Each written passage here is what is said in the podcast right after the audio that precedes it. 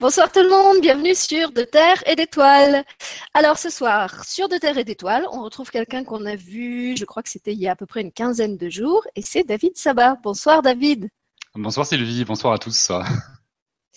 Merci d'être revenu. Donc, on avait fait une première émission avec toi, je crois que c'était de mémoire le 18 mai, euh, où tu nous avais euh, parlé de ton travail, de, de, ton histoire de vie aussi un petit peu. Et puis, euh, du coup, comme ça, ça s'était pas mal développé, euh, on avait fait le choix de ne pas prendre les questions-réponses euh, des gens et de faire une seconde émission euh, où justement tu aurais le temps de plus développer les réponses pour que ça ne devienne pas une émission de 3 ou 4 heures comme c'était bien parti pour le devenir. Donc dans l'émission de ce soir, on va pas reparler euh, du parcours de David, de ce qu'il fait, etc. Tout ça, vous l'avez dans la première émission que je vais vous remettre en lien au besoin dans les commentaires en dessous de celle-ci. Euh, mais vous pouvez la retrouver de toute façon facilement sur la chaîne. Et donc, on va commencer euh, directement avec vos questions-réponses que vous pouvez commencer à poser dans le chat. Donc, quand je dis questions-réponses, c'est vos questions, vos commentaires, euh, des demandes de précision par rapport à ce qui a été dit dans la première émission, si jamais il y a des choses pas claires. juste pour être très clair, justement, l'émission de ce soir, son but c'est pas de donner des consultations individuelles. ça, David le fait très bien et faut prendre rendez-vous chez lui euh, si vous en voulez une. Euh, c'est plutôt de, de, répondre à des, des, interrogations que vous pouvez avoir sur les sujets qu'il a abordés dans, dans sa première euh, émission ou d'autres qu'on n'a peut-être pas abordés sur lesquels vous aimeriez qu'il s'exprime. Voilà. Alors, je crois justement, David, que toi, tu avais déjà une super question qui t'a été envoyée par mail et que tu proposais de prendre euh, pour commencer l'émission. Je trouvais que c'était une très bonne idée, si tu veux. Ouais, exactement. À, moins que tu aies un petit mot euh, que tu veuilles dire en début d'émission avant de, de commencer. C'est peut-être dangereux de me faire parler, je vais repartir pour une heure et demie, attention. Non, mais aujourd'hui, en fait, euh, là, c'est bon. La, première fois, tu as, ah eu le, cadeau de bienvenue, donc je, t'ai laissé parler amplement. Mais aujourd'hui, là, on va, on va commencer. Non, non, on va commencer à appliquer les vraies règles. Il n'y a pas de souci. Si, si, tu te tiens pas, attention, j'ai un siège éjectable. Tu sais, c'est comme dans les oh avions. je te coupe ton micro. Non, allez, vas-y. Euh, non, il n'y a pas de souci. Mais je vais juste reprendre ce que tu as dit parce que, comme d'habitude, tu dis tout très bien. Donc, j'ai juste à répéter différemment avec ma petite fibre personnelle ce que tu as dit. Euh, effectivement, le but de ce soir, c'est de bah, de faire l'émission question-réponse qu'on n'avait pas eu le temps de faire la première fois parce que j'avais été trop bavard. effectivement, de répondre à vos interrogations, poser toutes les questions que vous souhaitez. Il n'y a pas de sujet tabou. On est là pour y répondre avec Sylvie du mieux qu'on peut, avec euh, avec notre cœur, avec notre connaissance, avec nos guides, avec nos facultés, notre personnalité. Euh, maintenant, les réponses, euh, les questions auxquelles on ne pourra pas répondre, bah, ce sera pas de notre faute. Hein, c'est parce que voilà, si j'ai un message qui me vient, je vous le délivrerai avec plaisir. Maintenant, c'est vrai que c'est pas le but de la soirée. Et effectivement, Sylvie vous l'a déjà dit tout à l'heure, j'ai reçu une, euh, alors c'est pas du tout prévu, hein, c'est, euh, j'ai reçu euh, par texto une, une question d'une demoiselle qui s'appelle Stéphanie que j'ai déjà eu en consultation il y a je sais pas combien de temps parce que j'ai une petite tête et j'oublie tout. Et en fait, sa question était tellement pertinente, je me, je lui ai répondu à Stéphanie, j'aimerais beaucoup y répondre ce soir hein, par la, par cette émission. Elle a été ok, donc du coup, je vais vous lire sa question et je vais répondre derrière. Comme je lui dis, sa réponse est sa question pardon est pertinente. J'espère que ma réponse sera autant. Et euh, il était évident pour moi de la poser ce soir parce que si euh, Stéphanie s'est posé cette question, c'est que hum, c'est pas la seule. Et je pense que la réponse devrait euh, devrait servir. Et en plus, on remercie Stéphanie parce que c'est un sujet qui avait déjà été abordé un peu dans l'émission d'avant. Et donc, ça nous permet de faire une superbe transition, un glissando jusqu'à l'émission d'aujourd'hui. pour montrer qu'il y a une cohérence entre la première et la seconde. Donc, merci Stéphanie d'avoir envoyé cette question et merci David d'avoir pensé à la porter euh, en apéritif. C'est ça, en apéritif. J'adore l'apéro. ok. Euh, bonjour David, c'est Stéphanie. J'ai une question technique depuis un petit moment dans la tête. Lors d'une guidance, est-il possible que la vérité, ou du moins une partie de la vérité, soit omise, cachée ou même mentie, afin de ne pas perturber le cheminement de l'âme je m'explique. Par exemple, comme dans le film Matrix, quand l'oracle lui dit qu'il n'est pas l'élu, alors qu'en réalité, de ne pas lui dire lui permet de le découvrir par lui-même. Est-ce possible que les guides pratiquent cela? Je vous remercie beaucoup et vous souhaite une belle journée.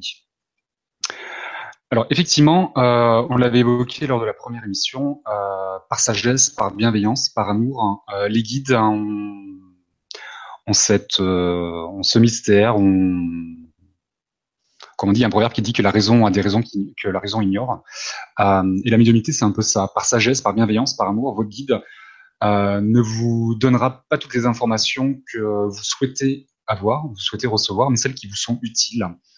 Euh, et surtout, ce qu'ils aiment faire, euh, ce qu'ils aiment, le cœur de leur travail, c'est de nous faire évoluer, de nous faire grandir, de nous faire avancer sur notre chemin et de nous pousser à la réflexion et de trouver nous-mêmes les réponses. Un guide de lumière qui guide, qui éclaire, rien de plus. Les guides dans une consultation vous donnent de véritables révélations. Il va y avoir des, détails assez précis, des révélations, on va dire. Maintenant, très souvent, on vous pousse dans une réflexion. Et parfois, effectivement, ils vont euh, vous donner une vérité qui va être euh, erronée, voilée, peu importe le terme qu'on va y mettre, le qualificatif qu'on va y mettre, mais pour vous pousser à la réflexion, pour vous-même trouver euh, la réponse à cette question. Très souvent, lorsqu'on vous donne la réponse à votre question, vous allez l'entendre, elle va vous rassurer sur le moment, mais elle va disparaître. L'effervescence de cette question euh, va disparaître avec le temps. Alors que si vous l'avez trouvée par vous-même, elle vient de l'intérieur, ça devient une évidence, ça devient une conviction, et là, c'est porteur de quelque chose, et dans le temps, ça s'altère pas.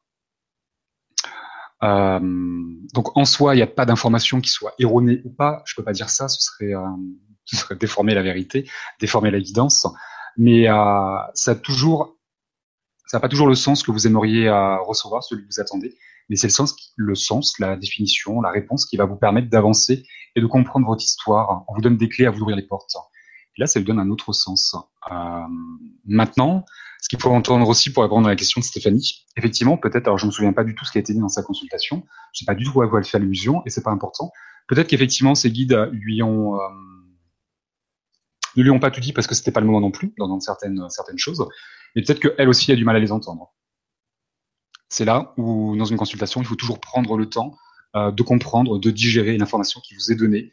Le temps vous permettra d'en avoir une véritable, une véritable compréhension, qui vous permettra d'ouvrir des portes derrière. Voilà pour la première question, ce qu'il sera le temps peut-être aux autres d'avoir posé. Euh, non, mais t'inquiète pas, ils sont, ils sont, top réactifs là. Il y a déjà 10 questions qui t'attendent. Oh mon Dieu. Alors moi, je vais peut-être compléter ce que tu vas dire. Par un exemple très concret, j'aime bien les, les, exemples concrets et en plus euh, ça va me permettre de faire un peu d'autodérision. Euh, du coup, ça va, ça va un peu m'obliger à me mettre à poil dès le début de l'émission, mais c'est pas grave, je vais le faire. Euh, donc moi, je, pour avoir mes réponses, je, je passe assez rarement par euh, d'autres personnes, puisque comme David, j'ai des voix. Donc quand j'ai des, des, questions, en général, je me les pose à moi-même et, et, les réponses arrivent. Et en général, les réponses sont très justes. Euh, sauf qu'une fois, justement, on avait abordé dans, l'émission précédente euh, avec David en rigolant justement le fait d'être euh, ou pas un canal pourri et, de transmettre des infos qui pouvaient paraître fausses. Et bah, ma propre guidance, mon, mon oreille belle, m'a amené à vivre une expérience où pour le coup, je suis partie complètement, mais complètement sur une fausse piste et avec des conséquences assez, comment dire, assez, assez lourdes, puisqu'en fait, ce qui me David qui des commentaires idiots sur le chat. tu me déconcentres, David. Ne dis pas tout, une part de mystère, vraiment. Attends, je, je, vais lire à voix haute si tu continues. Donc euh, voilà, ce qui s'est passé, c'est qu'il y a, je crois que c'était il y a à peu près deux ans, euh, on était en vacances en famille. À l'époque, j'étais encore avec mon, mari et euh, je me sentais très très mal. Je me sentais vraiment euh, limite désespérée. Je comprenais pas pourquoi et donc je me connecte à ma, guidance et en fait ma guidance me dit "Écoute Sylvie, il faut que tu te prépares à mourir. Tu vas bientôt quitter ce monde. c'est pour ça en fait que tu te sens triste. Ton âme elle en a marre d'être là, elle veut partir." Et donc, faut que tu te prépares à t'en aller. Et donc, moi, je rétorque, mais non, je n'ai pas du tout envie de m'en aller. Euh, euh, je suis maman d'un jeune enfant, j'ai envie de le voir grandir. Euh, je veux pas du tout quitter ce monde. J'aime la vie. Et mon oreillette du cœur me répond, c'est ce qui est prévu pour toi. Maintenant, tu tu peux faire le choix de refuser ou pas, ça rendra juste la chose plus difficile, mais dans ton plan de vie, c'est ce qui est prévu. Et puis effectivement, plus les jours passaient et plus je sentais grandir en moi une espèce de dégoût de vivre qui ne me ressemblait pas du tout, euh, l'envie de plus être là, euh, la sensation que tout était lourd, que finalement cette vie je l'aimais pas et ça grandissait, ça grandissait, ça grandissait. Et donc au bout d'un moment, j'ai lâché prise en me disant bon bah ok, s'il faut que je me prépare à mourir, euh, je me prépare. Et donc j'ai fait tout ce que tout ce que l'oreillette me demandait. J'ai commencé à écrire des courriers à toute ma famille, que j'ai remis à une personne qui devait les leur donner euh, une fois que je serais partie, en expliquant que bah, que, que je savais en fait que j'allais mourir et que je m'étais préparée à ça, que pour moi c'était pas triste tout ça. Financièrement, j'ai pris toutes les mesures nécessaires. J'ai fait des dons à des tas de gens euh, d'argent que j'avais sur mes comptes épargne parce que je, je voulais que ça aille à, à certaines personnes en particulier. je mets quelques proches dans la confidence qui, qui devaient justement s'occuper de prévenir mes, mes proches après une fois que je serais partie, qui étaient eux-mêmes des gens très connectés et des thérapeutes et qui tous me confirmaient qu'effectivement, on voyait que, que mon énergie avait changé, que je devenais presque translucide, que, que quand ils se connectaient à moi, on aurait dit que j'étais déjà comme un comme une enveloppe vide en fait, qu'il n'y avait plus rien à l'intérieur de moi. Euh, et donc jusqu'à la dernière minute, euh, j'ai cru, mais j'ai vraiment cru que j'allais partir. Et donc le soir où je devais partir, on m'avait annoncé que c'était l'heure. Euh, je me couche, je revoir à mon fils une dernière fois. je, enfin, je fais, je, fais tout, ce que je dis. Et sauf que le lendemain, je me réveille. Je me réveille, j'étais pas partie. Alors déjà, je me sentais vraiment comme une grosse, je vais pas être vulgaire, mais une grosse andouille euh, envers toutes ces personnes que j'avais mises dans la confidence et qui avaient porté le truc avec moi et qui m'avaient accompagné dans ce qui devait être mon départ et qui n'était pas. Euh, je me sentais aussi très très embêtée puisque, comme je disais, je m'étais euh, pas débarrassée. Enfin, j'avais fait don de, plein de mes affaires euh, personnelles auxquelles je tenais beaucoup, de mon argent. Enfin, je, je m'étais pas démunie, mais j'avais quand même lâché beaucoup de choses. Euh, et tout ça pour rien. Et le pire dans l'histoire, c'est que je me disais, mais alors cette, voix qui me, guide, depuis 20 ans, qui a, jamais failli, euh, qui était pour moi comme ma, meilleure amie, la, personne en qui j'avais une confiance absolue, cette voix, elle m'a menti, elle m'a trahi. En fait, je peux pas avoir confiance euh, elle, m'a, vraiment mené euh, dans, une impasse. La, merde où je suis aujourd'hui, c'est de sa faute. Et là, j'ai vraiment été dans une, colère et une tristesse euh, abominable. Euh, je me suis dit, ben, puisque c'est comme ça, je coupe tout. Je veux, veux plus entendre, je veux plus écouter les voix, je veux plus écouter mon oreillette. C'était vraiment comme, comme si je rompais mon contrat avec le monde spirituel. Du coup, évidemment, je me suis sentie encore plus mal. Et au bout d'un certain temps euh, de lutte qui a été tout à fait inutile et qui m'a juste épuisée, je me suis rendu compte que de toute façon, essayer de renoncer à cette part, c'était comme euh, vouloir tuer la meilleure partie de moi-même. Euh, c'était tuer mon authenticité, c'était tuer mon innocence. Euh, et que la seule chose que je pouvais faire, c'était pardonner, même si je comprenais pas pourquoi la vie m'avait demandé de vivre quelque chose d'aussi difficile. Euh, la seule chose que je pouvais faire, c'était ça. C'était pardonner en me disant qu'un jour, euh, peut-être, j'allais comprendre. Et effectivement, par la suite, j'ai réalisé que cette expérience-là, elle m'avait été demandée parce que je devais aller dans une expérience de détachement total pour me préparer à d'autres choses que j'allais être amenée à vivre après. Sauf qu'évidemment, au moment où j'ai eu cette annonce, je ne savais pas du tout que c'était pour me préparer à ça. Et, effectivement, je pense que si j'avais pas eu cette expérience avec l'argent, avec mes proches, relationnellement, enfin avec le fait de devoir tout quitter, euh, il y a plein d'autres décisions que j'ai dû prendre après dans ma vie et que j'aurais pas été capable de prendre. Donc voilà, c'était pour illustrer comment parfois on peut avoir l'impression que la vie s'est trompée, que ce soit à travers les informations qu'on reçoit soi-même ou les informations qu'on reçoit de quelqu'un d'autre en qui on a placé sa confiance, et que finalement tout est toujours juste. Voilà. je pense simplement que c'est ce qu'on avait dit la dernière fois, le sens, il n'est pas euh, accessible forcément au moment où on nous transmet l'info, parce qu'au moment où elle nous est transmise, elle nous est transmise exactement sous la forme et dans les termes on doit l'entendre pour notre évolution personnelle. Mais après, entre ce que notre mental a envie d'entendre et ce que notre âme a prévu, comme dit euh, David, il y a, quelquefois un, décalage, il y a, un, niveau de lecture, c'est comme dans, mes contes, euh, on peut les entendre à plusieurs niveaux. Et ben voilà, là c'est pareil, on peut entendre avec le mental, ou on peut entendre à un niveau plus profond, mais qui se révèle pas forcément tout de suite et qui demande du temps. Voilà, je sais pas David si tu veux réagir. Ouais, c'est un sacré, euh, sacré message que tu nous, délivres ce soir, Sylvie. C'est vrai que c'est une histoire qui est, euh, ils sont, je vais pas dire qu'ils sont durs, mais c'est euh, c'est assez particulier ce qu'on t'a fait faire. Maintenant, on nous teste en permanence et on nous, euh, dans la médiumnité, je pense que ce qu'on t'a fait faire en premier temps, Sylvie, c'est de prendre confiance en toi euh, par rapport à ta médiumnité, de savoir ce que tu étais capable de, de recevoir et qu'est-ce que tu faisais de ton information. Est-ce que tu étais capable de te faire confiance? Est-ce que tu avais foi en tes guides? Et qu'est-ce que fait de tout ça? Euh, Et il est évident pour moi, quand tu as fait euh, euh, cet enseignement, euh, t'as permis de grandir, t'as permis de passer une étape, un palier, de changer de chaise, de transiter et de pouvoir, dans un second temps, faire quelque chose de, plus doux, de plus, joli, de plus agréable. Et hum, c'est là où parfois cette guidance, qu'elle soit interne ou externe, par la vie, peu importe de la manière dont elle va arriver, elle nous influence, elle nous conditionne à vivre certaines choses on nous donne des informations qui nous préparent dans un second temps à vivre autre chose. Et sans cette étape, sans cette information, sans ce palier, on n'arrive pas à avancer. Et tant qu'on n'a pas passé ça, ça coince, ça bloque. C'est là où les portes sont parfois bloquées. Euh, mais en tout cas, bravo pour ton histoire parce que c'est assez particulier, je trouve. Et, et bravo. Bravo et merci. merci. Alors, on prend une autre question? Bah oui, quand même. Hein. Alors, je remonte parce qu'il y en a déjà beaucoup. Et ben, alors justement, ça va compléter ce qu'on était en train de dire. Une question d'Isabelle Iralour qui dit comment savoir si on est médium? Comment savoir si on est médium?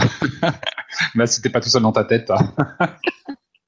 bah après, je sais pas, ça se euh. manifeste peut-être de, différentes façons euh, chez les gens. D'ailleurs, on en avait parlé dans la consultation que qu'on a faite ensemble. Alors, bah, vas-y, je te laisse répondre et puis je, je verrai après si je veux. Ah, mais tu peux, tu peux commencer. Hein, ça non, mais c'est toi l'invité, David. Je vais, je vais pas te dire tout le temps. ça marche. Euh, déjà, il faut savoir qu'on est tous médiums au sens large du terme. Prenez la médiumnité comme un éventail. Euh, il y a la claire-audience, la clairvoyance, le clair-ressentir, hein, la clair-connaissance, le clair-savoir. On a plein de canaux, l'écriture inspirée. Euh, et ça commence toujours, toujours par les ressentis, euh, par le sixième sens, euh, par votre intuition, par les rêves, prémonitoire ou pas. Mais on vous insuffle les choses en permanence. Euh, moi qui entends parfaitement bien mes guides, hein, parfois je leur pose des questions, ils ne répondent pas, parce que la réponse va intervenir par un autre canal. Ils vont me montrer quelque chose, ça passera par une synchronicité, par un événement de la vie. Euh, j'ai compris énormément de choses dans ce qu'on appelle des enseignements spirituels que mes guides me donnent, ou des enseignements terrestres que la vie me permet de, bah, de comprendre certaines choses. Donc effectivement, euh, pour savoir si on est médium, déjà sachez, pardon, euh, on est tous médiums au sens large du terme. Cette médiumnité, elle est latente chez vous, il va falloir la faire grandir. C'est donné à tout le monde puisqu'on est tous médiums, j'insiste. Euh, maintenant, c'est un gros, gros travail personnel. Euh, et ça demande du temps. Euh, Fie-toi à tes ressentis, à ton intuition, à ton sixième sens. Très souvent, les gens me disent euh, Ah, mais je le savais, ça, j'en étais sûr, j'en étais persuadé. C'est de la médiumnité. Les informations, vous les avez quasiment en vous. Maintenant, on va développer la clairaudience ou la clairvoyance. La clairaudience, donc, c'est une petite tête, une petite voix, pardon, qui est dans petite tête comme la mienne, euh, et c'est une voix interne. Ne cherchez pas une voix externe, c'est de la télépathie. Euh, donc c'est une petite voix qui est interne, qu'il va falloir déceler et qu'il il va falloir apprendre à, des, à déceler, à développer et à, à se faire confiance. Et, ensuite, pour la clairvoyance, ça va être euh, euh, alors on va pouvoir voir en 3D des, des, âmes, des défunts, des, des guides, des anges, peu importe, euh, des élémentaux. On voit énormément de choses, hein, tout ce qui est dans les dimensions supérieures. Certains médiums, certaines personnes ont cette faculté d'avoir accès à des dimensions supérieures. Et ensuite, tout ce qui est flèche médiumnique, hein, ça va être euh, très souvent les gens ont la clairvoyance, mais en, en fait, ils se rendent pas compte. Hein. C'est comme une pensée qui vient à vous. Euh, c'est une image, c'est une pensée qu'on vous envoie, que votre guide vous envoie. Sauf que vous ne pensez pas du tout à cette image ou à quelqu'un. Si, si là je vous parle de mon père, automatiquement ma tête, mon cerveau va créer l'image de mon père. Je vais visualiser mon père. Maintenant, un flash, on va montrer quelqu'un, on va montrer une situation que je ne connais pas, auquel je ne pense pas du tout. C'est instinctif, c'est de la médiumnité. Tout ce qui, tout ce que vous allez recevoir passera, sera filtré par vos guides. Après, il y a le clair ressentir, c'est tout ce qui est émotionnel, les, euh, bah, les sentiments, la peur, la colère, la joie, l'amour, euh, l'impatience, tout, tout, ce qui est émotionnel et, sentiment, et sentiments. Euh, et après, la claire connaissance ou le clair savoir, c'est l'intuition, c'est le sixième sens. Si on a une information qui est en soi, elle vient de nulle part, elle est en soi. On l'entend pas, on la voit pas, on la ressent pas. Elle est là, elle est latente, elle est en vous, elle demande qu'à sortir. Voilà un petit peu pour, euh, pour définir euh, la médiumnité. Et les premiers symptômes, on va dire. Alors moi, je vais compléter ce que tu dis en disant d'abord que je suis complètement d'accord sur le fait qu'on est tous médiums. Je pense que c'est une capacité qu'on a tous. Après, on n'est pas tous obligés d'en faire un métier. Euh, par exemple, moi, je je suis pas médium euh, à, titre à titre professionnel et j'ai pas envie de le devenir. Euh, par contre, je sais que j'ai cette capacité et effectivement, je pense que c'est un, une compétence qu'on a tous. Euh, pour ceux qui connaissent les travaux de Yann Lipnik, par exemple, vous pouvez vous, référer à ses livres euh, Les mystères du corps humain, où il explique qu'il y a aussi des codes qu'on peut utiliser pour euh, activer les différents canaux de clair ressenti, de clair audience, de médiumnité, de télépathie. En fait, il y a, des schémas euh, très clairs et très bien expliqués dans ces livres qui montrent qu'en fait, il y a différents canaux qui sont palpables hein, pour ceux qui, maîtrisent le, clair ressenti, qui, qui se situent à des, des niveaux particuliers et qu'on peut essayer d'activer. après, je pense que même sans utiliser des techniques particulières, du moment qu'on fait confiance à son intuition, on, est déjà dans une, dans une forme de, de médiumnité.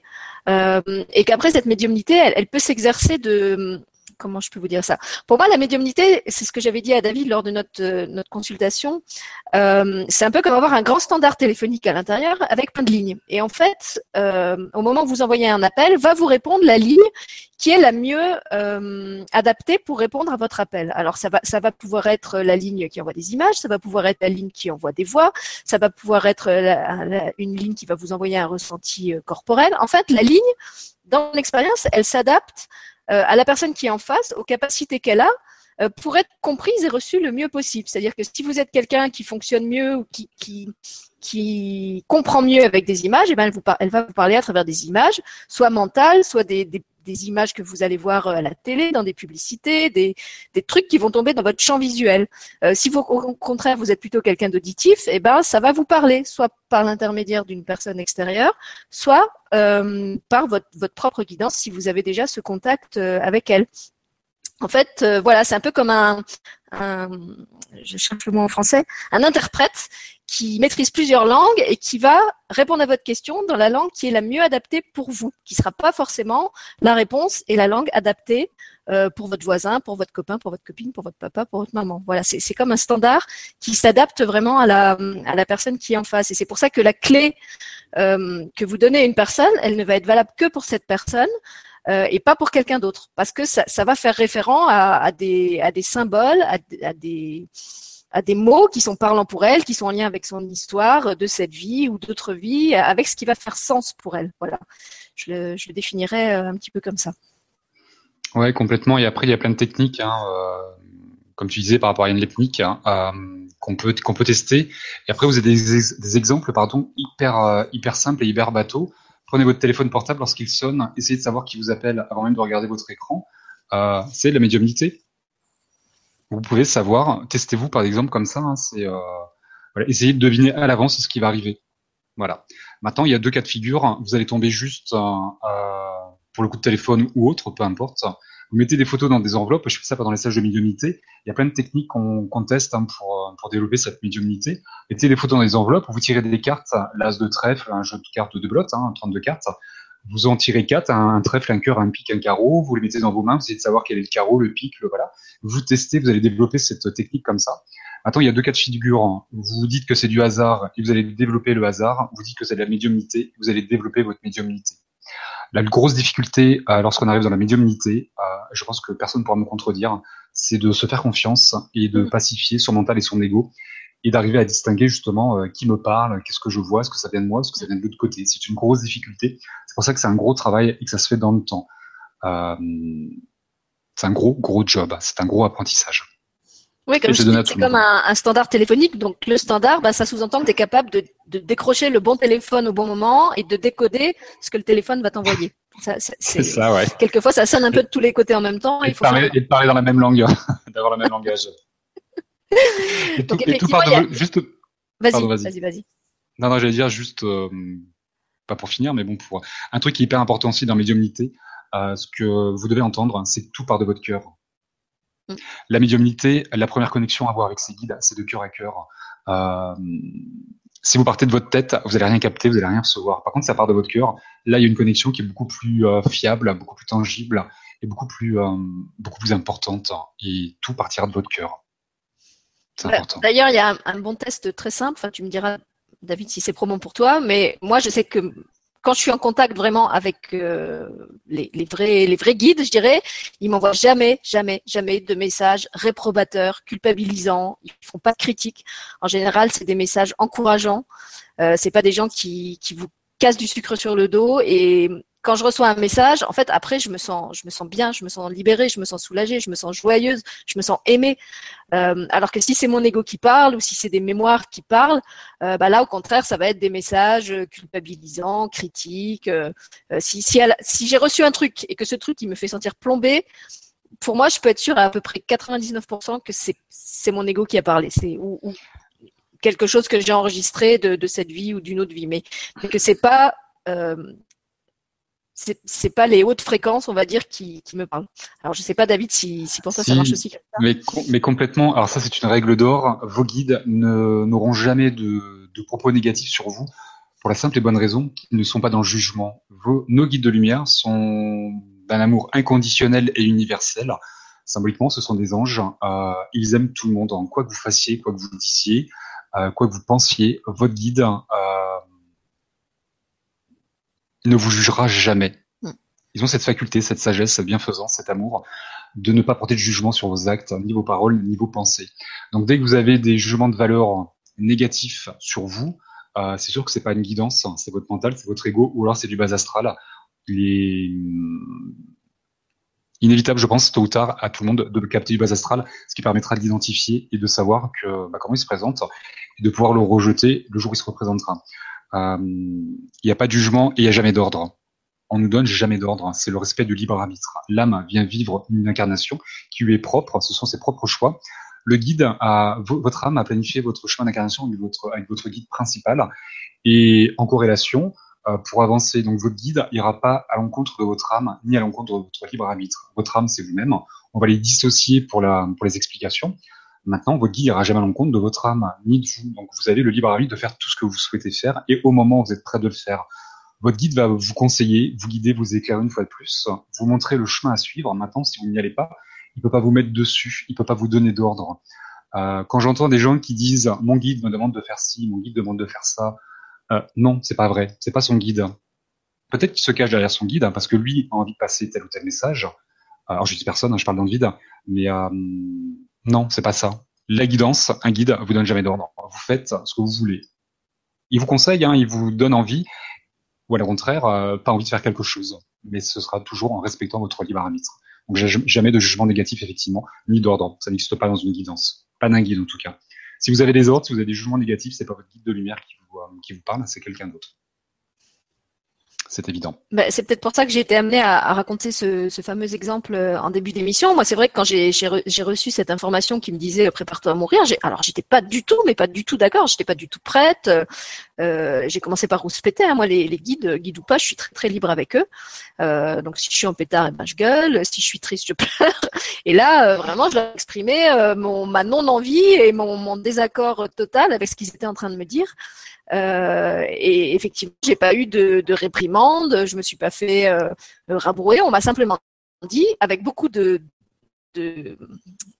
calme, euh, voilà, c'est ce qui est prévu par ton âme. Tu peux accepter ou ne pas accepter. Si tu n'acceptes pas, tu vas simplement être euh, te sentir en déphasage avec toi-même parce que tu vas pas être en train d'accomplir ce qui a ce qui a été prévu pour toi. Et effectivement, c'est ce qui s'est passé pendant toute la phase où j'ai refusé et où je sentais qu'effectivement je commençais à vie avait été annoncé, mais que je continue à le refuser.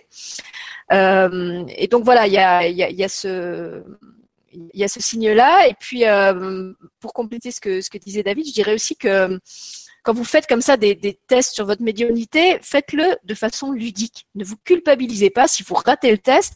Faites-le vraiment. Enfin, moi, je le fais comme ça dans, l'esprit d'un enfant qui joue et qui se dit mais voilà, si je me trompe, c'est pas grave. Qu'est-ce, que ça change?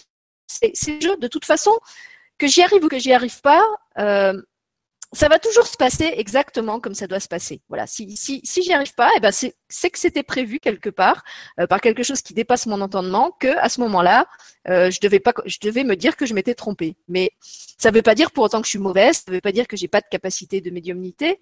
Faites-le. Faites-le avec légèreté. Voilà, faites-le pas comme une espèce d'examen que vous devez passer et réussir à tout prix. Euh, parce que je pense que c'est, c'est cette pression aussi qui fait que qu'on se culpabilise, qu'on se fait pas confiance, qu'on on, peut commencer à faire comme disait David sur des très petites choses.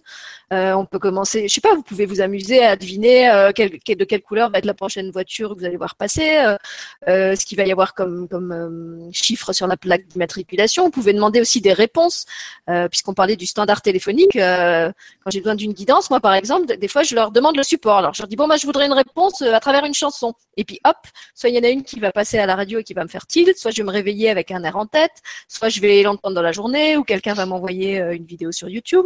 Voilà, vous demandez, vous demandez, je voudrais ma, aujourd'hui, je voudrais ma réponse en chiffres. Aujourd'hui, je voudrais ma réponse euh, avec des couleurs. Aujourd'hui, voilà, vous choisissez votre, euh, votre enveloppe du, message et vous les laissez mettre dedans ce qu'ils ont à vous mettre. Tu me fais rire. On dirait moi. Mon Dieu. Bah, moi, je suis une grande, grande joueuse. Hein. Je suis une grande enfant, donc euh, je pourrais pas du tout. Euh, d'ailleurs, on, en parlait aussi avec David de cet humour aussi qu'on les guide. Non seulement ils sont très aimants, mm. mais ils ont beaucoup d'humour. Et quand vous vous trompez, non seulement ils vont pas vous vous, vous tacler, mais euh, enfin, je sais, sais pas. Il faudrait que je trouve un. T'as, as un exemple, David, de ça? De leur humour Ouais. Pour montrer qu'ils sont, ils sont vraiment bienveillants et pas, euh, pas dans le jugement, comme tu disais. Non, euh, j'en ai, pas qui, me vient. Après, j'ai euh, j'ai un exemple que je raconte une fois dans mes vidéos que, qui est assez révélateur, en tout cas moi qui m'a marqué, qui m'a permis de faire un bond en avant juste extraordinaire euh, dans ma médiumnité, par rapport à eux en tout cas. Euh, déjà, lorsque vous allez arriver dans la médiumnité, il va falloir apprendre à connaître vos guides hein, et à, à, les connaître, à les reconnaître et à savoir comment comment fonctionner avec eux, à développer votre médiumnité. et euh, alors pour faire court, il y a une époque où mes guides, bah, au début de ma médiumnité, hein, je travaillais beaucoup sur euh, sur ma foi, sur euh, comment euh, comment recevoir des messages et qu'est-ce que je fais de mes messages, un petit peu ce qu'ils t'ont fait faire à toi, Sylvie, mais différemment. Et en fait, un jour, je me suis mis en colère contre eux et toute une journée, c'était un dimanche, j'en parlais toute ma vie, je me suis mis en colère contre mes guides parce qu'ils m'ont ils m'ont fait travailler d'une manière qui m'avait déplu, qui m'avait vexé. Donc mon orgueil, mon ego a été euh, blessé euh, à vif. Et bah, le petit David que je suis, bah, il a fait du cacaboudin, il s'est roulé par terre. Et toute la journée, j'ai fait une crise après mes guides. Et j'ai plus que c'est ça, je ne veux plus travailler pour la lumière, je ne veux plus travailler pour vous. Je suis contre ce système. Et voilà, ça a été euh, ça pendant toute la journée. Et comme je ne, je suis quelqu'un de très têtu, je le suis encore, je sais pas trop, mais voilà. euh, ouais, voilà. Et en fait, euh, la problématique que j'ai eue en fait, c'est que ma colère grandissait et en fait, j'arrivais pas à sortir de ma colère, j'arrivais pas à me calmer et plus ça allait, plus j'étais en colère. Et forcément, quand on est en colère, en termes de vibration, on peut plus se connecter à son guide. Donc du coup, j'étais trop bas en, termes d'émotion, en termes de sentiments, je pouvais plus me connecter à mes guides, je les entendais plus et j'étais dans une détresse pas possible. Et je leur disais toujours de m'aider, même si j'étais en colère contre eux. Et en fait, le seul moyen qu'ils ont trouvé, qui était un moyen extraordinaire, parce que c'est parce qu'ils agissent toujours en fonction de leur protégé. Et du coup, en fait, ce qui m'a l'électrochoc que j'ai eu, comme j'étais en colère, en fait, ils m'ont fait euh, ressentir leur tristesse. Mais c'était pas triste, ils étaient pas tristes parce que j'étais en colère contre eux. Ils étaient juste tristes parce qu'ils m'aiment, parce qu'ils euh, sont bienfaisants et qu'ils sont là pour euh, vraiment pour nous élever comme des parents vont aimer et élever leurs enfants. C'était le même système. Et le fait de ressentir leur tristesse, il y a eu qu'un impact chez moi, c'est que j'ai eu honte de moi, honte de mon agissement. Et je me dis, David, mais qu'est-ce que t'es bête de réagir comme ça contre eux? Ils sont pour rien. C'est moi en fait qui, qui m'étais planté dans ma compréhension lorsque j'avais fait de l'information qu'on m'avait qu'on donnée. Et ensuite derrière, j'étais parti, mais comme un gosse, à me rouler par terre et à leur en vouloir, ce qui était complètement inutile. Et en fait, le fait de ressentir cette tristesse, voilà, ça m'a fait changer d'attitude et je me suis remis dans les droits chemins là. Et, euh... et merci, merci à eux de m'avoir fait ressentir ça parce que ça a eu un vrai électrochoc. Donc ils ont des interactions qui sont parfois euh, assez bizarres, assez euh, originales, on va dire, mais c'est celle que, qui va vous permettre de comprendre et de grandir. Maintenant, ouais, ils sont bourrés d'humour. Moi, des fois, on me montre, on me montre des choses qui sont euh, rocambolesques ou un peu. Euh, c'est surtout dans le visuel, moi, que ça fonctionne. Le, leur côté un peu, euh, c'est pas ironique, mais un peu comique. Hein, euh, c'est ou même des âmes aussi. Des fois, on me présente des, des personnes. Comment dire euh, qui ont des, perso des personnalités ou des choses, enfin je sais pas, je sais pas, j'ai rien de, très concret qui me vient en tête, mais c'est un régal en tout cas d'arriver à, à, les connaître et à, à, dialoguer avec eux, à recevoir cette médiumnité.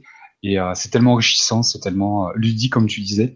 C'est quelque chose d'éducatif et de ludique qui va forcément vous amener quelque chose de positif. Il n'y a rien de négatif dans la médiumnité, dans une guidance, en connexion avec son guide de lumière. Il n'y a jamais, jamais, jamais rien de négatif. C'est toujours porteur de quelque chose d'un enseignement. C'est l'occasion d'être heureux, l'occasion de vivre un amour, l'occasion de grandir. Quoi qu'il en soit, c'est quelque chose de positif.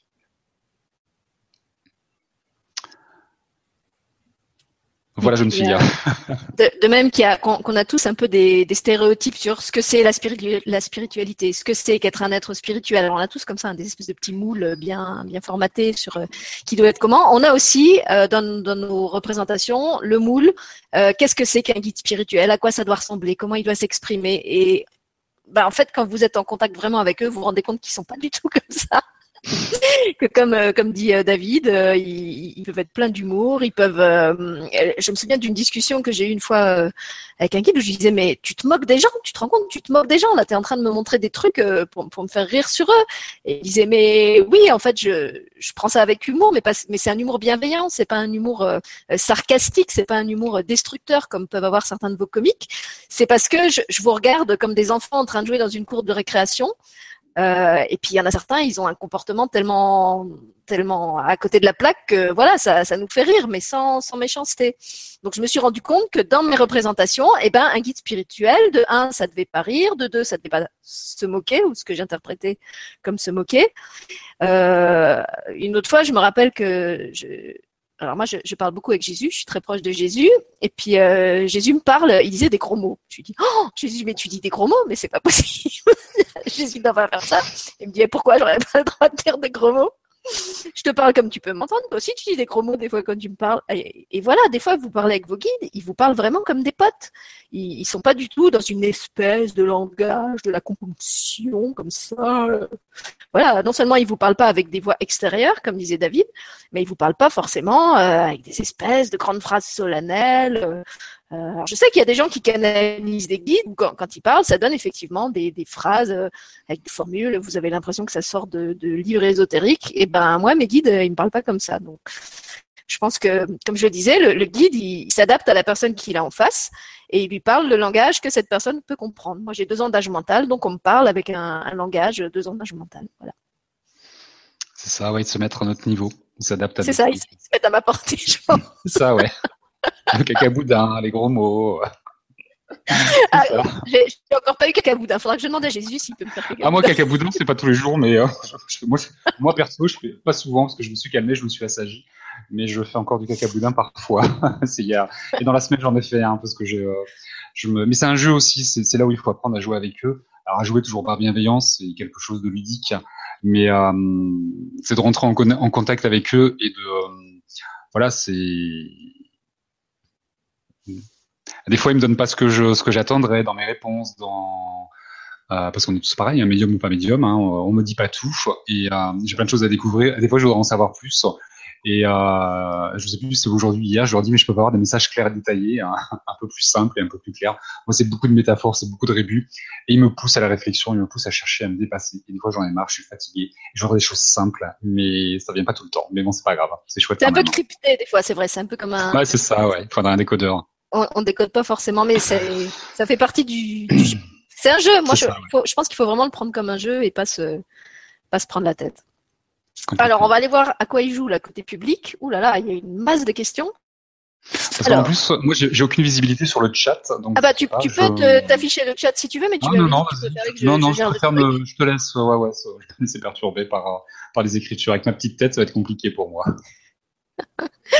Alors, une question de Stéphanie B. Alors, je précise pour ceux qui ne me connaissent pas, en fait, moi, je prends pas du tout les questions dans l'ordre. Ça aussi, je le fais de manière donc euh, ne vous attendez pas à ce que je prenne les questions euh, du premier qu'il a posé euh, et ensuite la seconde, la troisième.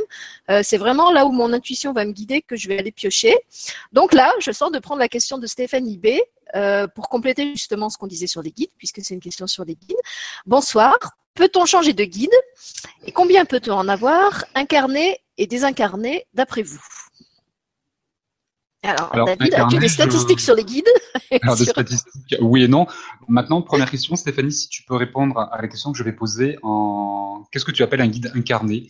Je ne sais pas trop ce que tu. Peut-être que tu fais allusion aux animaux. Visiblement, ce serait ça, les chats ou les chiens. Euh, juste, tu peux me répondre euh, à ça. En ce qui concerne les guides, euh, les guides de lumière, alors déjà, il faut distinguer les guides familiaux et les guides de lumière. Les guides familiaux, pardon, ce sont toutes les personnes que vous avez connues dans cette incarnation, que ce soit de votre famille ou de vos amis. Euh... pardon.